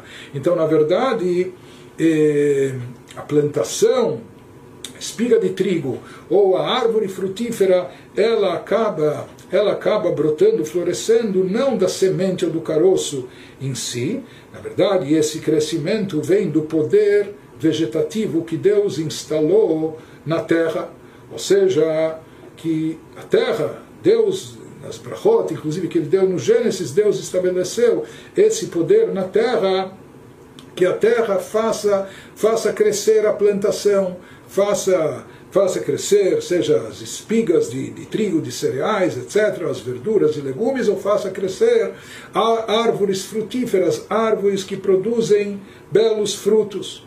Então, na realidade, esse crescimento, isso que, que a planta, que a árvore brota da terra, vem da força que Deus embutiu, que Deus colocou na própria terra, nesse poder vegetativo da terra, produzir essa vida vegetativa. Ah, mas essa planta ou essa espiga ou essa, essa árvore só vai, só vai surgir depois que lançada uma semente no, no solo, na terra, depois de colocar uma semente, um caroço na terra, mas ele nos diz que essa semente, na realidade, ela representa apenas, por assim dizer, um estímulo colateral. A força de crescimento vem da terra em si, mas para provocar, para fazer com que a terra que esse poder vegetativo na terra, de crescimento vegetativo, para que ele se manifeste, então para isso é necessário apertar o botão. O que é apertar o botão? É colocar a semente no lugar certo, aquela semente ou aquele caroço naquele pedaço de terra. Por isso ele nos diz que na realidade, já que a semente é só um mero estímulo, é só a semente ou o caroço, não é que deles mesmos surgem a, a, a, plantação, a espiga ou a planta ou a árvore, na realidade eles representam apenas o estímulo, eles são aquilo que ativa a terra para produzir. Por isso, de fato, aquilo que é produzido é incomparavelmente maior e superior àquilo que foi semeado. Ou seja, se coloca na terra uma semente, aquela semente é um pedacinho de nada, que não tem cheiro, não tem gosto, não tem nada, mas de repente disso vão surgir inúmeras outras sementes comestíveis, etc. Ou a semente, o caroço que se colocou para dar origem à árvore, a mesma coisa, ele não tem nenhuma quantidade nem qualidade, é um único que também vai se desintegrar, etc. Mas disso, de repente, surge uma árvore, e nessa árvore tem inúmeros frutos, e mesmo depois de colhidos naquele ano, ele pode voltar a dar frutos no ano seguinte e assim por diante. E cada um desses frutos pode conter dentro de si diversas outras sementes que podem dar origem a, a diversas outras árvores que vão dar infinitos frutos. É? Então a gente vê o que saiu, o que foi detonado, desencadeado, provocado por uma única semente ou um único caroçozinho. Na verdade, o que desencadeou tudo isso é a terra, a força que está na terra, mas o que motiva isso, o que estimula isso é aquele pequeno carocinho ou aquela pequenininha eh, semente. Então, isso que ele vai nos dizer, que a isso corresponde o exemplo que, que isso é utilizado, ou seja, Zorei Tzedakot, que a Tzedakah é uma forma de semear. Por que semear? Assim como colocando a semente, o resultado é totalmente desproporcional, muito mais elevado, é? muito mais intenso, etc. Representa muito mais quantitativamente e qualitativamente do que a, a, pequena semente colocada no solo ou carocinho. Assim também, no, no, na analogia, utilizando essa analogia, Deus, ele matzmiach yeshuot, Deus concede, ele faz brotar salvações, salvações até espirituais, ou seja, ele desencadeia essa luz divina, intensa, eh, transcendental, de forma que ela possa ser captada no ser humano que está acima da sua capacidade normal e padrão.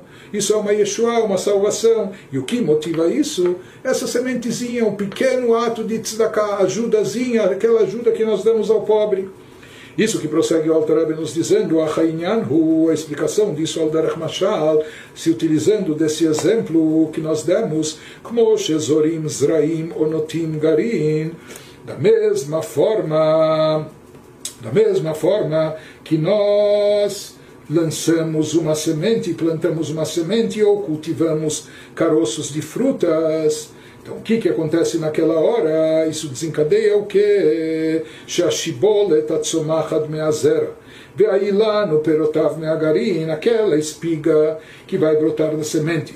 E aquela árvore frutífera que vai brotar daquele caroço, Einan mahutan veatzmutam shelazera veagarim klal. Eles não são em absoluto a essência da semente ou do caroço que foram que foram lançados no solo. então a, qualidade daquilo que vai surgir, a quantidade, a qualidade é muito superior, muito mais elevada, isso tem gosto, sabor, uma pessoa não vai comer caroço, mas quando esse caroço deu origem a uma árvore frutífera, então a pessoa pode colher lindos frutos e pode usufruir dessa árvore, etc. Portanto, o resultado do, do ato de semear da pessoa, de lhe lançar no, no, no solo a semente ou caroço, é uma coisa desproporcional muito mais elevada. Que mahutam, veatzmutam, kalev nirkav baret, como a gente falou, dentro do processo de semear, a própria semente, antes de, de se fincar as raízes, etc., ou antes de brotar, a espiga ou antes de surgir a árvore, e aquilo, a semente ou caroço, se desintegra na terra, então não é dela propriamente ou diretamente que vem todo esse resultado. הוא המוציא והמגדל, השיבולת והאילן ופירותיו. Então, na realidade, tudo isso vem de onde? É da propriedade vegetativa do solo que está presente dentro da terra, que Deus colocou na terra. Então, dessa característica vegetativa em si, é isso que faz com que brote da semente ou do caroço algo tão magnífico para produzir o crescimento da espiga ou da árvore ou do seu fruto. Apenas que o que, então o que, o que traz, o que produz tudo isso é a terra, é o poder vegetativo que Deus colocou na terra para produzir esse crescimento. Apenas que para estimular, para despertar esse poder vegetativo, é necessário colocar lá uma semente, colocar um carocinho. Apenas que esse poder vegetativo ele não se manifesta fora, ou seja, ele não sai, não se não manifesta o seu poder, sua força externamente, ou seja, ele não esse potencial não se manifesta a não ser que ele seja estimulado, que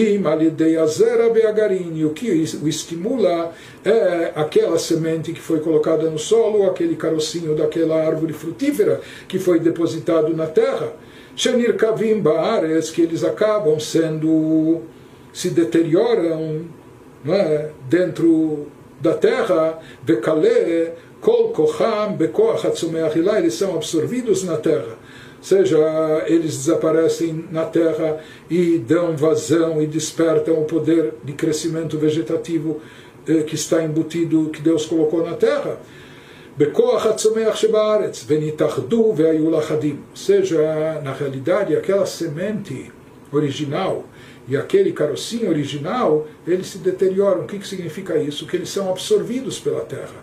Eles por assim dizer, perdem sua identidade. Eles se unificam com a própria terra.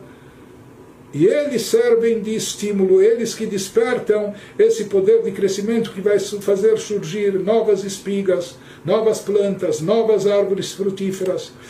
Desde então, quando eles se anulam dentro da terra, através disso são colocados e se anulam na terra, através disso, motzi koach atzomeach então o poder de crescimento vegetativo que Deus embutiu na terra, ele se manifesta, ele sai da sua forma latente, sai do potencial e se manifesta na prática, eh, motzi koach atzomeach et ele começa transmitir vitalidade em forma de crescimento vegetativo, dando origem àquelas espigas, dando origem àquelas árvores, legadel shibolet keinazera, ou seja, que vai fazer crescer uma espiga semelhante, similar à semente que foi colocada, Aval, Beribuyarbe, só que lá foi colocada uma pequena semente, aqui vai crescer, seja em forma múltipla, múltiplas e múltiplas, muitas e diversas espigas.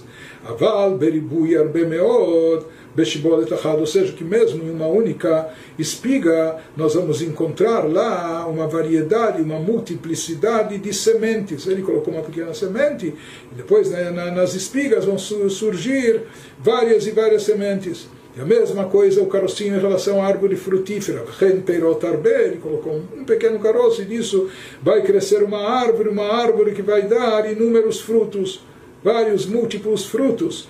Alilá numa única árvore, numa mesma árvore, e esses frutos, como falamos depois, podem dar origem a mais frutos ainda, a mais árvores, outras árvores. Continua o Rebbe nos diz: meule. Lemala-mala. Ele fala que aqui não é só uma questão quantitativa, ou seja, que de uma semente, planta, de uma semente plantada vão sair espigas com muitas e várias sementes, ou de um pequeno caroço vão sair árvores com inúmeras frutas cada uma com seu caroço, etc. Não é só uma questão quantitativa, ele também nos diz, é uma questão, é uma superioridade qualitativa incomparável. É? Ou seja, ele nos diz que se você tomar e pegar a semente em si, o caroço em si, como nós falamos, então eles são incomparáveis ao, ao fruto, ao resultado. Seja, que a essência das frutas é muito mais elevada e superior, incomparável, de forma grandiosa e intensa, bem acima e acima do que a essência e característica inicial, básica, da semente ou do caroço que foi plantado. וכן כהי גבנה בפירות הארץ הגדלים מזירונין, כהן גרעינין כמו קישואין וכהי גבנה, ele nos diz, o mesmo se aplica também em relação a todas as outras plantações da terra que dão origem a verduras, legumes, etc. Então é incomparável aquilo que surge, aquilo que, que, que brota, aquilo que cresce, e não se compara não só numericamente, quantitativamente, mas essencialmente, qualitativamente, é completamente maior, superior, mais elevado, incomparável àquilo que foi depositado na terra. והכל הוא מפני שעיקר בשורש חיות הפירות נשפע מכוח הצומח של הארץ e tudo isso é derivado do que? Daquela explicação que nós demos que o principal causador desse crescimento não é o carocinho em si, não é a semente em si, mas tudo isso é derivado, a fonte da sua existência, da sua vitalidade ou da vida, surgimento da fruta, da espiga, da árvore ou o que for, isso é derivado do poder de crescimento vegetal que Deus embutiu na terra. A kolel hayut kolaperot, que esse é um poder eh, que inclui a força, o potencial de dar origem a todos os tipos de frutas, ou tipos, todos os tipos de sementes, etc., de grãos. Beagarinim, azorim baaretz, einam, ela, ein toreruta diletata, nikret beshem, realat man, bekitve arizal. Portanto, essa questão de nós depositarmos lá uma semente e um coracinho, não vamos dizer que isso é apenas um gesto simbólico, porque é o gesto é a pequena ação, uma coisa mínima, mas que ela desperta e estimula esse poder de crescimento vegetal que Deus colocou na terra. Mas isso é algo ínfimo, pequeno, insignificante, se comparado aos resultados e consequências que isso traz e produz. Não? Portanto, em outras palavras, esse, esse ato de colocar, depositar na terra semente ou carocinho, isso representa na linguagem cabalística aquilo que é chamado de toreruta diletata, o despertar inferior à iniciativa que tomamos aqui embaixo, que é inferior, é de acordo com a nossa capacidade, de acordo com o nosso alcance, e em termos absolutos isso é uma coisa muito limitada e pequena. Isso é chamado Anikred Beshem Realat nos escritos cabalísticos do Rabbi Tzchak Luria, do chamado Arizal, isso é chamado de Realat Maim Nukvin. Ou seja, na sua terminologia, o, Arizal ele chama isso na Kabbalah do despertar das águas femininas que servem como recipiente do efluxo das águas masculinas. Isso tudo é uma metáfora, uma terminologia cabalística utilizada pelo Arizal, quando ele, com águas femininas, ele está querendo significar o estímulo do receptor. Ou seja, aqui, essas águas que ele chama de femininas, elas indicam, estão associadas ao receptor, enquanto que águas masculinas, elas simbolizam e representam o estímulo do transmissor. Ele nos diz que é esse estímulo que parte do receptor, que desperta e motiva aquilo que vai ser lançado e emitido pelo transmissor. Então, em termos de Kabbalah, assim se explica que essas chamadas águas inferiores ou águas femininas, ou seja, aquilo que vem do receptor, nós somos os receptores. Aqui nós estamos na, na condição de, de, de na condição, no estado de receber, de captar.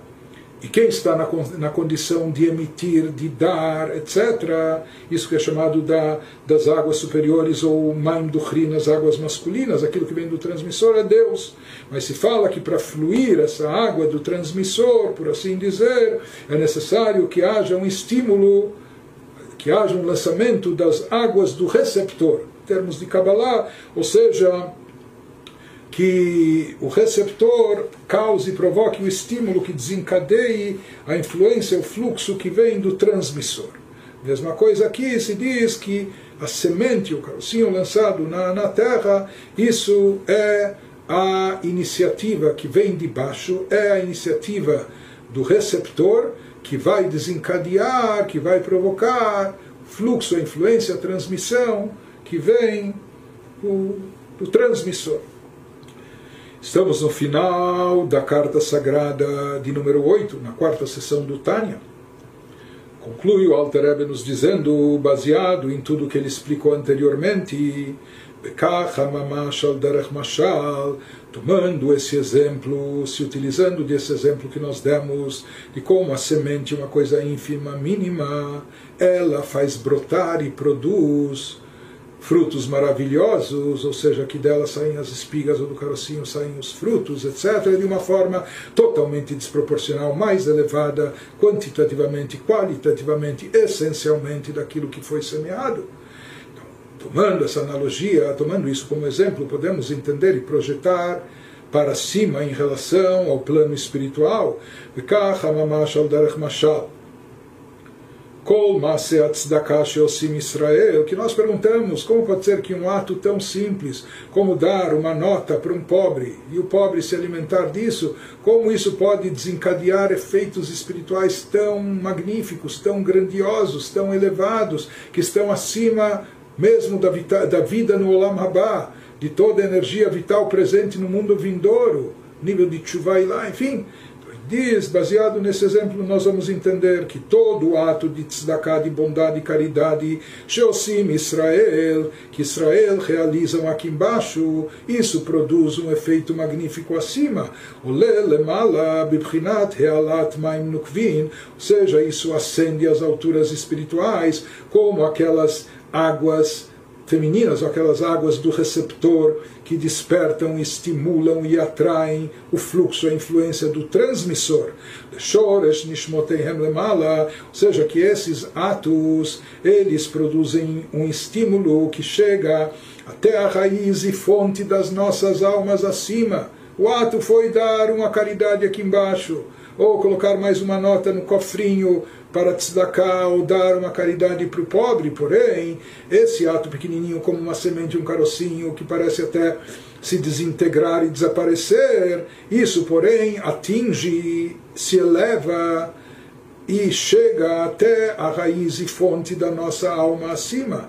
Anikra Beshem Knesset Israel, que essa fonte das almas acima é chamada de Knesset Israel, onde se encontram reunidas as almas de Israel, e na linguagem da Kabbalah, no Talmud, isso é chamado de Knesset Israel, na literatura do Midrash alegórica, enquanto que na Kabbalah é chamado no Zohar de Imatata, Belashon Azohar, o Shechina, Belashon Agmará, ou seja, desculpe, na Kabbalah isso é chamado de Knesset Israel, Veimatata, a mãe inferior, na linguagem do Zohar, e na linguagem da Gemara seja, que esse conceito de Knesset Israel, cabalisticamente falando, está associado a Sefirah de Malchut, plano de soberania divina, o atributo de soberania, etc., conforme ele se encontra ainda no mundo de Atzilut, no, no campo mais elevado.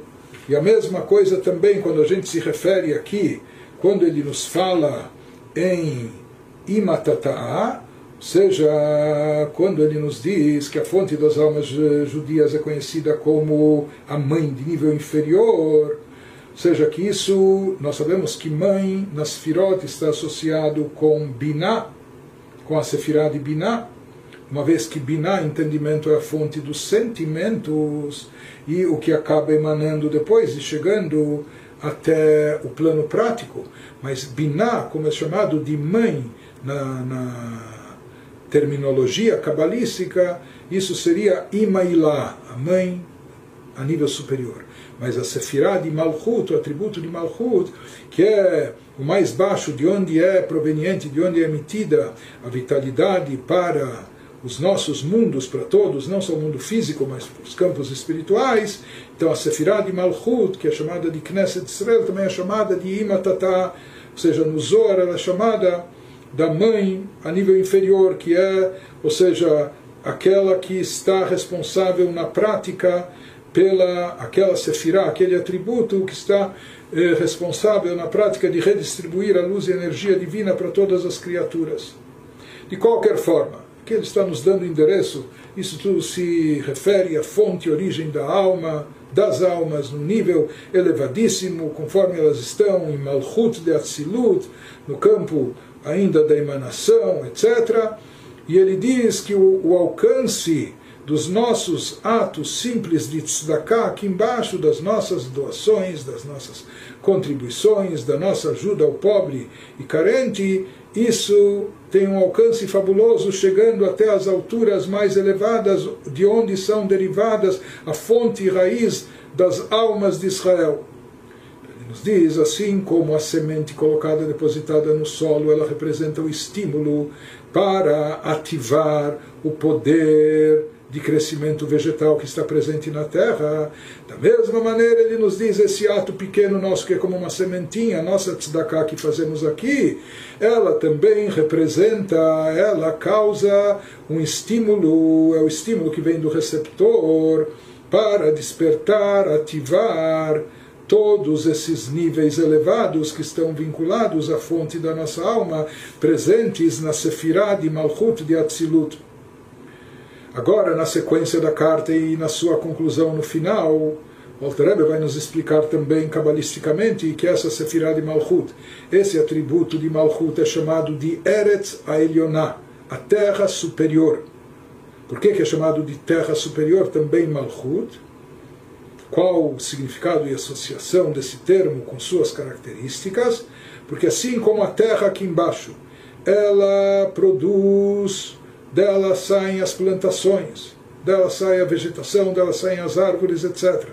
Da mesma maneira, ele nos diz de onde é proveniente, de onde flui, de onde floresce tudo que chega toda a influência divina, toda a energia divina que chega aos mundos. Malchut Ha, Malchut Kololamim, tudo isso vem do atributo de Malchut. É isso que traz a influência divina, a luz divina, a sua energia para os mundos subsequentes, Briá, Yetzirá, Asiá, etc., para os mundos mais baixos até chegar no plano terrestre nosso.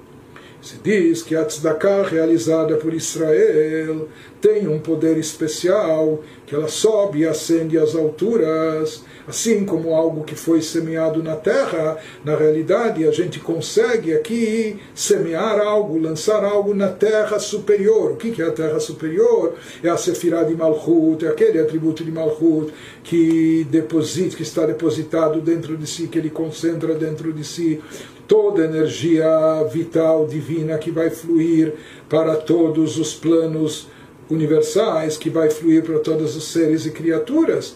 Então, quando nós praticamos uma tzedakah aqui, essa tzedakah é como uma semente que é lançada, não só aqui embaixo, mas é lançada na terra superior, ou seja, que ela ativa e desencadeia um efeito revelando essa luz divina, essa energia que está, que está concentrada em Malchut, para que ela desça, seja atraída para os planos inferiores.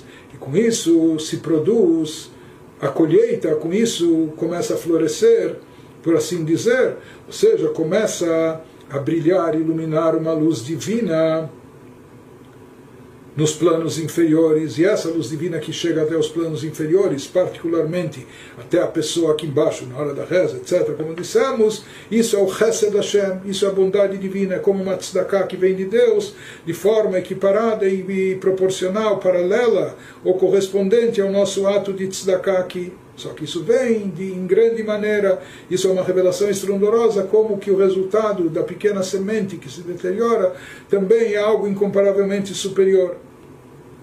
Apenas ele nos pergunta aqui, ele vai é, só terminar elucidando qual a relação entre a Sefirah de Malchut, o atributo de Malchut, e a Sefirah de Chesed. Chesed é o primeiro dos sete atributos chamados emocionais, a bondade de Deus, Malchut, a soberania. Então, se a gente fala que essa revelação de Deus é proveniente de Chesed, então por que, que aqui a gente afirma que o semear disso acontece em Malchut? Então ele nos fala que através disso que nós semeamos tzedakah, realizamos tzedakah aqui embaixo. Com isso a gente consegue despertar efeitos, ativar, estimular algo na chamada Eretz Elioná, na terra superior, que é a Sefirah de Malchut de fato, mas que ela recebe dentro de si as influências de Chesed. Ou seja, conforme é trazido na Kabbalah, a Sefirah de Malchut, ela de si própria não tem nada, ela não possui nada, ela não tem características próprias, ela não tem ela não tem um poder próprio, etc. Tudo que ela tem é o que ela recebe das sefirot anteriores ou superiores. Aqui também a semente é lançada na terra superior que é Malchut, porém o que ela vai atrair é a bondade divina, o fluxo proveniente de Chesed, de bondade que vai eh, ser atraído até Malchut para depois se materializar até aqui no nosso mundo terrestre. Por isso ele explica para nós agora em seguida, na linguagem cabalística, que na verdade dentro da Sefirah de Malchut, dentro do atributo do reinado divino, soberania de Deus, está incluso, está envolvido, ele abrange também o atributo de Chesed, da bondade de Deus. הכלולה מכל מידותיו של הקדוש ברוך הוא מיוחדת בהם בתכלית. Então ele nos fala que a Sefirah de Malchut, ela engloba dentro de si todas as outras midot, não somente Chesed, né, todos os outros atributos, Chesed, Gurat, Tiferet, etc., todos os atributos de Deus que representam as Firot, eles estão também englobados, incluídos dentro da Sefirah de Malchut. O meio Chedet Bahem Betachlit estão unificados com ela de forma máxima absoluta.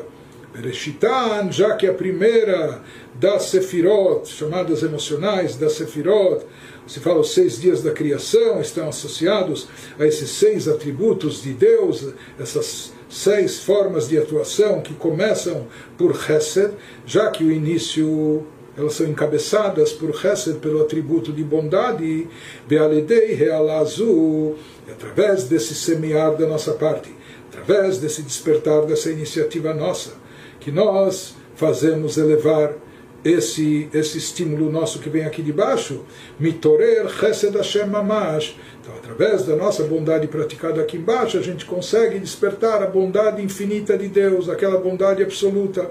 Shehu gilu yoroid barach, que isso eh, se constitui numa revelação da luz divina.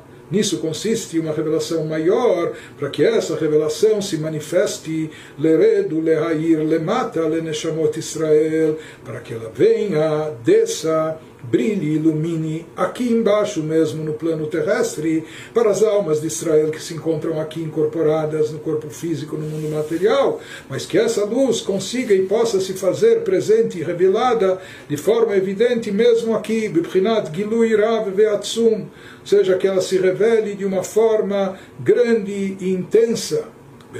Filal Kolpanim, pelo menos na hora da reza. Daqui a gente entende que, na verdade, um Yehudi, através das mitzvot, de Torá, etc., ele poderia, ou virtualmente, ele até pode captar essa luz e eh, aprendê-la, retê-la sobre si talvez durante todo o seu dia, quando ele estiver ocupado com Torá, mitzvot, fazendo bem, praticando bem, etc. Mas mesmo que ele não consiga reter essa revelação tão elevada durante todo o dia, mas ele nos diz, porque essa revelação é Gilui Rav Veatsum, é uma revelação muito forte e intensa, muito grande e especial, mas pelo menos Beshat Atfilah Kopanim, pelo menos que na hora da reza isso se faça presente dentro da pessoa, energizando sua alma, calibrando seu espírito, fortalecendo seu judaísmo, sua espiritualidade se fala que o atributo de Malchut, na linguagem cabalística, aquele atributo de soberania, ele contém dentro de si todas as luzes, todos os fluxos, influências que vêm da Sefirot, dos atributos anteriores e superiores a ela.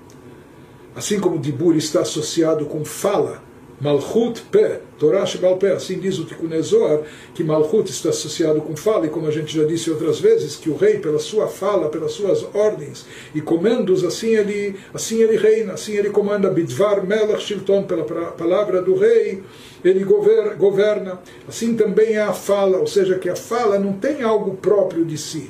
A fala é um instrumento para expressar as ideias que estão no intelecto da pessoa, ou para expressar, manifestar os seus sentimentos, suas emoções, suas vontades. Então, assim como a fala é, é instrumental, ela não tem algo próprio, mas ela serve de instrumento para revelar aquilo que está acima dela. Assim também ocorre com a Sefirah de Malchut, com o atributo eh, da soberania divina, que é chamado de Malchut, que é onde se revelam dos outros atributos, onde se revela o fluxo, a luz presente nos atributos anteriores, e portanto é através dela, de Malchut, que isso se revela e chega até nós. Isso que ele nos fala, que através da tzedakah, a tzedakah que nós fazemos aqui embaixo, é a iniciativa inferior, é o despertar inferior, é a pequena coisa, mas é aquilo como a sementezinha, é aquilo que vai motivar, estimular, detonar, desencadear toda essa reação transcendental, toda essa reação magnífica. É isso que desperta a bondade divina que vai se fazer presente, se revelar e manifestar de forma muito intensa dentro da pessoa na hora da tefilá, na hora da reza. Prossegue o Alter nos diz que por mais que a grandeza de Deus nem pode ser imaginada, calculada, ou seja, Deus é de uma grandeza infinita e ilimitada, ad dekola a tal ponto que tudo, todo o resto, qualquer coisa, é completamente insignificante diante dele, é completamente, completamente nulo diante de Deus. Não é? Porém, Harebemakom Sheatamotse Gdulato, Shamatamotse Anvetanuto. Sim, dizem os nossos sábios, no lugar que você encontra a grandeza de Deus, lá mesmo, na verdade, você está encontrando a humildade de Deus. Como as águas que são capazes de descer de alturas muito elevadas até a terra mais baixa, até, até o vale terrestre mais baixo. Assim também ocorre com a divindade. Ou seja, na realidade ele nos diz que a nossa tzedakah aqui embaixo provoca e desencadeia efeitos especiais, ela mexe, estimula a revelação de um aspecto muito elevado da luz divina, que isso é grandioso, grandioso até demais. Mas aqui a novidade e a grandeza é a grandeza maior, que essa é a grandeza divina. Onde você encontra a grandeza divina, onde se manifesta a grandeza divina, lá você encontra a sua humildade. Ou seja, essa é a grandeza maior de Deus que é capaz de trazer todo esse efeito grandioso até o plano mais baixo, inferior. Isso seria a humildade, entre aspas. Seja, por mais que a grandeza de Deus é infinita e ilimitada, então como é possível que isso seja captado e trazido até o ser humano aqui embaixo? Então ele nos diz exatamente essa é a característica da bondade divina. Essa bondade, por ser tão infinita e tão ilimitada, essa é a sua característica, assim como as águas que descem do, do, do plano mais elevado até o plano inferior. Então, assim também se diz sobre Deus, onde está a sua grandeza, lá vai ter a humildade, não é que por ser grandioso vai excluir os mais pobres, humildes, ou em termos eh, espirituais, que somos nós, limitados, ele diz, não, a sua grandeza vai chegar até aqui, nós, eh, vai estar refletida até onde há humildade, seja que por ser uma bondade infinita e ilimitada, então ela pode chegar até esse plano inferior, mas ela vem de Deus, por Deus, como uma tzedakah, uma bondade e caridade para nós. Zeu Shekatu vai terminando o Alter essa carta nos dizendo isso é o que está escrito isso é o que encontramos no versículo Zarach bachoshech or laisharim Hanun verachum vetzadik ou seja, nos fala um versículo que se encontra no Teilim, no Salmo 112 ele, se referindo a Deus, brilhou na obscuridade como uma luz para os íntegros. Ou seja, Deus fez brilhar, iluminar a escuridão para aqueles que são íntegros. Ele, Deus que é gracioso, misericordioso e tzadik. Então, aqui, pelo sentido literal do versículo, e de acordo com os comentaristas clássicos, o que ele fala no versículo do, do no final do versículo, Hanun verachum vetzadik, eh, que Deus é misericordioso, bondoso e tzadik, se refere a Deus. Mas nós sabemos que o ser humano tem que emular a Deus tem que copiar Deus nas suas atitudes. Deus é bondoso, seja você também bondoso. Deus é misericordioso, haja você também com misericórdia. Com misericórdia. Deus é justo, é íntegro, tzadik, seja você também. Então, isso que ele nos diz.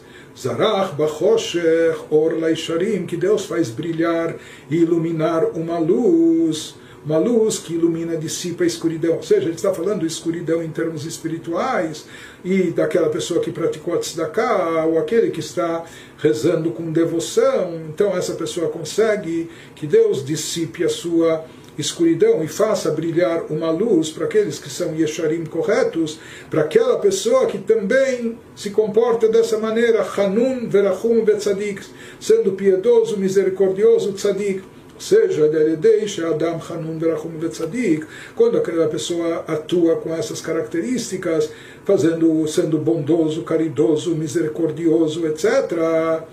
Tzadik tzedakot ahev, e ele apreciando as tzedakot, fazendo tzedakah de bom grado, de bom gosto, gorem leor Hashem, com isso ele provoca e causa que a luz divina se manifeste, brilhe, Sheizrach lenishmato, dentro da sua alma, e mesmo aqui nesse mundo terrestre, com sua alma incorporada nesse corpo físico limitativo, mesmo assim ele consegue fazer, causar que essa luz divina, Sheizrach lenishmato, amelubeshet begufo, aomed bachoshech, que essa luz divina ilumine e brilhe na sua alma, mesmo quando ela está ainda revestida no corpo, nesse corpo, apenas concluindo a Igeret HaKodesh, a carta sagrada de número 8, quando o Alter estava nos explicando o poder e o alcance maravilhoso da tzedakah, quando nós falamos que através de Zoreia tzedakot, de semear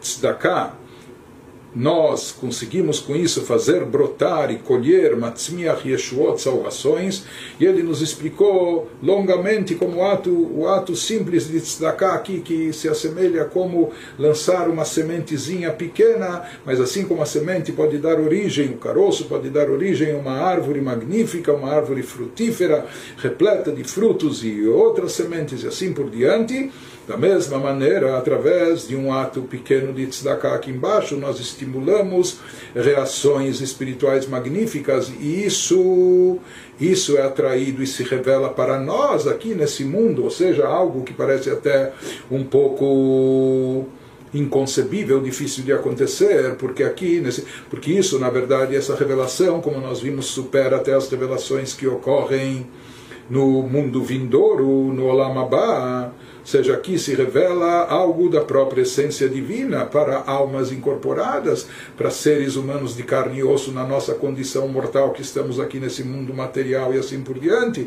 Mas mesmo e por isso isso é chamado de uma Yeshua, como uma salvação. seja, isso é algo, é um efeito maravilhoso, é algo que supera todas as expectativas, todas as proporções entre aquilo que nós fizemos seja a tzedakah que a gente realizou, mas isso que ele nos afirma que através da tzedakah a pessoa manda o estímulo para cima, por assim dizer, isso representa a nossa iniciativa, o nosso passo, que motiva, que ativa essa bondade divina que vai se refletir nos concedendo essa revelação intensa para nós, que ocorre pode ocorrer na hora da tefilá, na hora da reza, quando a pessoa se prepara para tanto. Isso que nós falamos, que onde você encontra a grandeza de Deus, a grandeza de Deus é infinita e ilimitada, a tal ponto que tudo é insignificante diante dele. Mas onde você encontra, assim afirmam nossos sábios, onde você encontra a grandeza de Deus,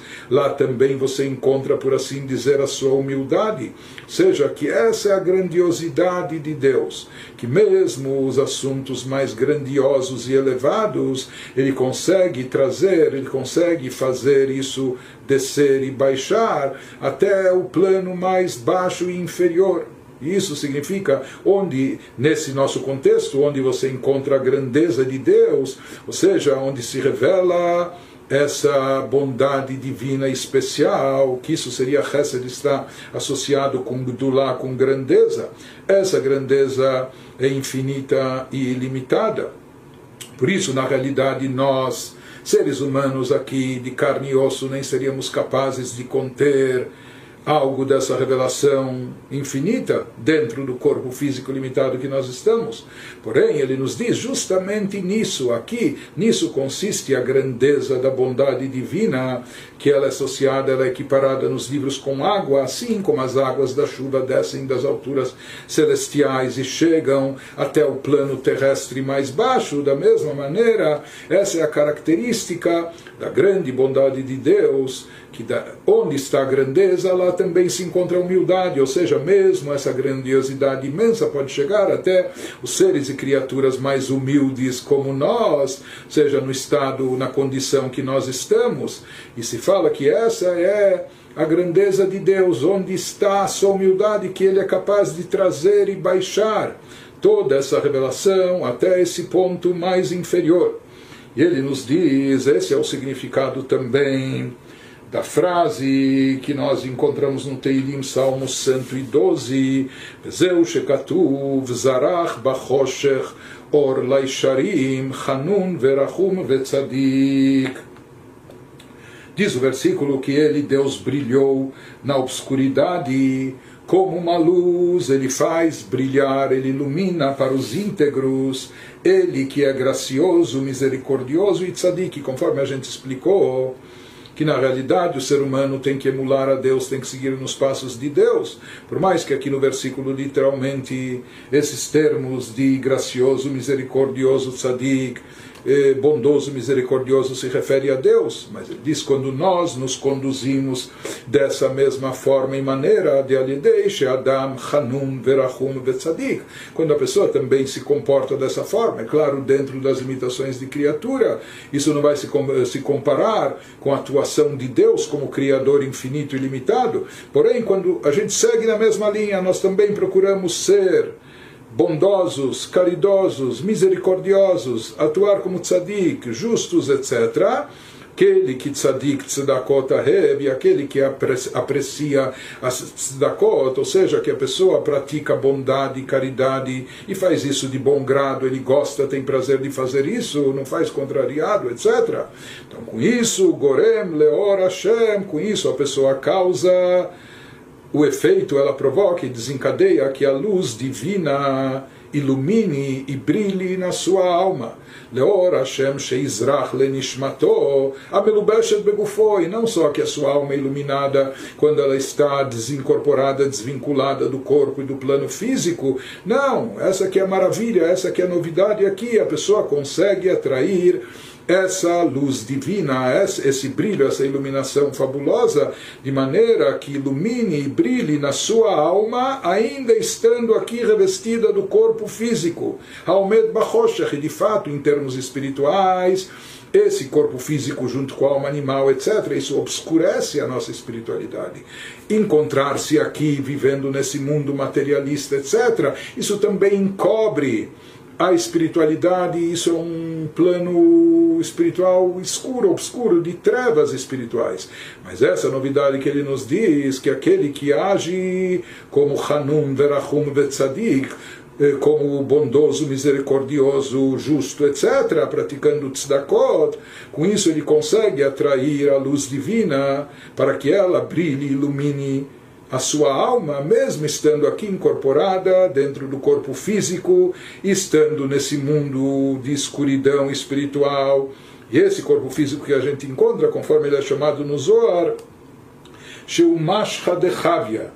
Zohar chama o nosso corpo pela sua pela, pela, pela, pela grosseria que o plano físico, eh, suas fraquezas, inclinações e tendências nos causam. Então isso é chamado na linguagem do Zohar da pele da serpente, como a embalagem da serpente. A serpente é aquele elemento do mal que levou o ser humano a cometer o, o, primeiro pecado, que seduziu a pessoa com o primeiro pecado, assim também se diz que o nosso corpo ele também é uma embalagem para a alma, mas uma embalagem, enquanto nós estamos aqui nesse plano terrestre, mas é uma embalagem comprometedora, como se fosse a pele da serpente, ou seja, assim como a serpente, a cobra, ela.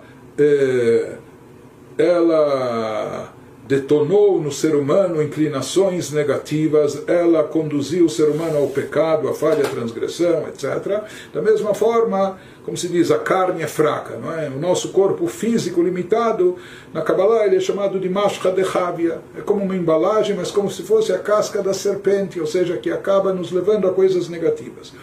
Portanto, dentro dessa embalagem, é, envolvido pela clipá, pelas cascas, que encobrem a espiritualidade e a divindade, fica muito difícil ter qualquer percepção espiritual. Aqui ele nos diz que através da tzedakah isso acontece. Através da tzedakah, zarach bachoshech or leisharim. Deus faz brilhar no meio das trevas, da escuridão espiritual, uma luz para aqueles que seguem no caminho correto, praticando bondade, caridade, etc. Yeshua. Portanto, aqui se produz um verdadeiro milagre, ou seja, que a, a luz divina infinita pode ser captada aqui embaixo, no corpo físico, por nós, criaturas limitadas de carne e osso, mortais, etc., mas conseguimos captar algo disso, por isso isso é chamado uma Yeshua, como uma salvação para a alma, para a espiritualidade. na linguagem do Zohar, quando aqui se obtém, se produz uma transformação, quando se transforma a escuridão em luz, não só que se vence a escuridão, mais do que isso, consegue se tra eh, transformar a própria escuridão, convertendo-a em luz. Por isso, isso é chamado de uma Yeshua, como uma, uma salvação. Ou seja, o que, que é uma Yeshua? A pessoa foi salva, ele estava em apuros, ele estava numa situação de risco, ele estava correndo perigo, não é? ele estava, a sua vida estava correndo risco. Quando uma pessoa foi resgatada, foi liberada, ou saiu daquela situação, foi curada, etc., se salvou, ela obteve uma salvação. Então, isso significa Yeshua, a pessoa ser salva de uma situação de risco, de perigo, etc. E aqui a nossa alma também, em termos espirituais, se encontra, se encontrava, se encontra numa situação de risco, de perigo, etc., numa escuridão espiritual tremenda, e nisso consiste a Yeshua, a salvação. No que, que vem a salvação? Quando a alma é resgatada dessa condição, quando ela é libertada de todas essas limitações, quando ela é salva do, das, das fraquezas do corpo físico, do mundo materialista e assim por diante, e como ela é salva através dessa luz, essa luz que se faz presente na sua alma, iluminando-a, brilhando, energizando ela, e isso é obtido através do que? Da tzedakah que a pessoa faz. E com isso ela consegue transformar a própria escuridão em, em luz. E a partir disso, nós vamos entender então essa parte da liturgia que ele mencionou no início da carta, Vezeu, esse é o significado do que está escrito, Matzmiach Yeshuot, aquele que zoreia tzedakot, aquele que semeia tzedakot, atos de Tzedakah, com isso ele consegue, Matzmiach, ele faz brotar Yeshuot, salvações. Sheyeshua azu tzomachat mizriat tzedakah, ou seja, que essas salvações, esse efeito especial se produz da, de isentar, libertar a pessoa do aperto, do Yetzerará, da inclinação no mal do corpo físico, etc. Então, essa, essa Yeshua, essa salvação da sua espiritualidade, ela brota a partir daquilo que a pessoa semeou, fazendo tzedakah. E isso é, o resultado é muito mais grandioso do que o esforço que ele empreendeu, do que ele colocou só uma semente, isso é semear. Por isso ele diz, aqui também nós demos uma nota para o pobre necessitado, mas imagine só o efeito espiritual que isso desencadeia, algo fabuloso.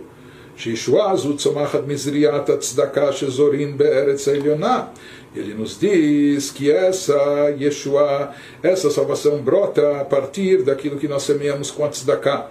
Isso foi semeado na chamada terra superior. Essa terra superior, na linguagem cabalística, que é chamada também de Eretz Hefetz, uma terra de prazeres que Deus eh, aprecia, que Deus deseja. Isso tem a ver com o que? E o Knesset Israel. Isso está associado a Shekhinah que isso está relacionado também com a Sefirah de Malchut, o atributo de Malchut, o décimo atributo das dez Sefirot, o Knesset Israel e a comunidade de Israel, porque em Malchut se encontra a fonte de todas as almas de Israel que descem a esse mundo. Assim ela é chamada de eh, Shekhinah. Por que que Shekhinah? Shekhinah vem da palavra do termo Lishkon, aquele que habita, aquele que se reveste dos planos inferiores para vivificá-los. Shekhinah seria a presença divina habitando aqui no plano inferior. Moshkatuv, já que essa força energia é derivada da Sefirah de Malchut, conforme está escrito, Malchut Ha, Malchut Kololamim, o teu Malchut, Deus, a tua soberania, o teu aspecto, o teu atributo de Malchut de soberania é o que dá vitalidade e energia para todos os mundos. Portanto, ele nos diz que aquilo que nós semeamos através da nossa tzedakah aqui embaixo, isso produz uma luz divina especial, uma energia adicional que é depositada na Sefirah de Malchut, no atributo de soberania, que é a fonte de vitalidade e energia divina para todo mundo, para todo o universo. Bifrat, Minaprat, ele nos diz isso é produzido através de todo o ato de tzedakah que nós realizamos, mais ainda ele nos fala quando nós semeamos essa tzedakah na terra santa aqui embaixo. Ou seja, não só que nós praticamos tzedakah, mas que essa tzedakah em especial é direcionada para a Terra Santa, para a Terra de Israel, para os seus habitantes, para as pessoas necessitadas que se encontram lá. Então isso tem um alcance e um poder mais elevado e mais especial ainda, porque Eretz HaKodesh, a Terra Santa, aqui embaixo, no plano inferior, está escrito nos livros da Kabbalah que ela mechuvenet kenegdam amash, Terra Santa aqui, ela é equiparada, ela está alinhada de forma absoluta com a Sefirah de Malchut, ou seja, se diz que o mundo todo recebe a influência da Sefirah de Malchut, etc. Mas, em especial, a terra de Israel, nós encontramos isso nos nossos sábios também, sobre o Beit HaMikdash, que o Beit HaMikdash, o templo sagrado aqui, estava equiparado eh, ao templo sagrado conforme ele se encontra no plano eh, espiritual, no plano elevado. Da mesma forma, ele nos diz que isso se aplica também na tzedakah que fazemos com a terra de Israel em especial, porque Eretz Israel, a terra de Israel, ela está alinhada e ela está equiparada aquilo que é chamada de aquilo que nós chamamos na terminologia cabalística de Eretz Elionah, a terra superior. Malchut é chamado de terra porque é a última das dez sefirot que recebe a influência de todas as anteriores, mas estamos falando de um atributo divino superior, por isso é chamado de Eretz Elionah, a terra superior. E se diz que Eretz Israel está alinhada, equiparada com Eretz Elionah, por isso inclusive se fala que as bênçãos para todo o resto do mundo dependem daquilo que está acontecendo em Eretz Israel, porque ela está alinhada e ela recebe primeiramente da Sefirá de Malchut. Por isso se diz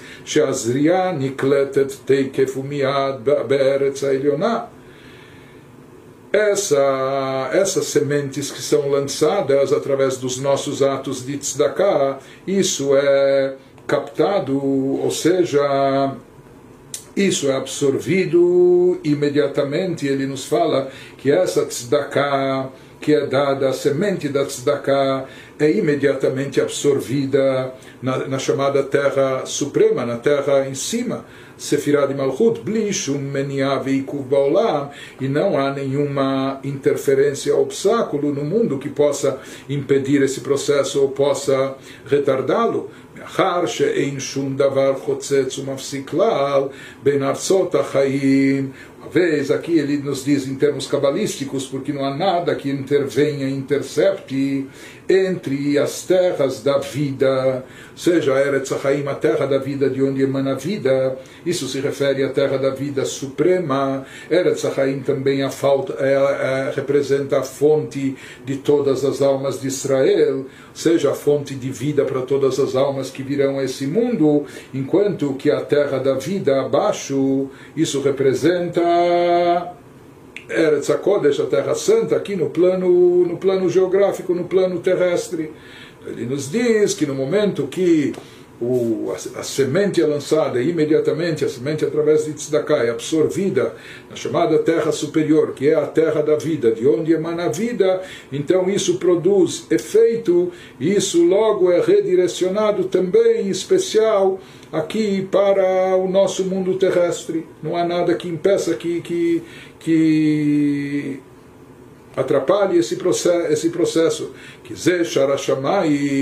assim é trazido que a Terra Santa ela é considerada o portal dos céus. Como nós falamos, ela está alinhada com os céus de uma forma especial.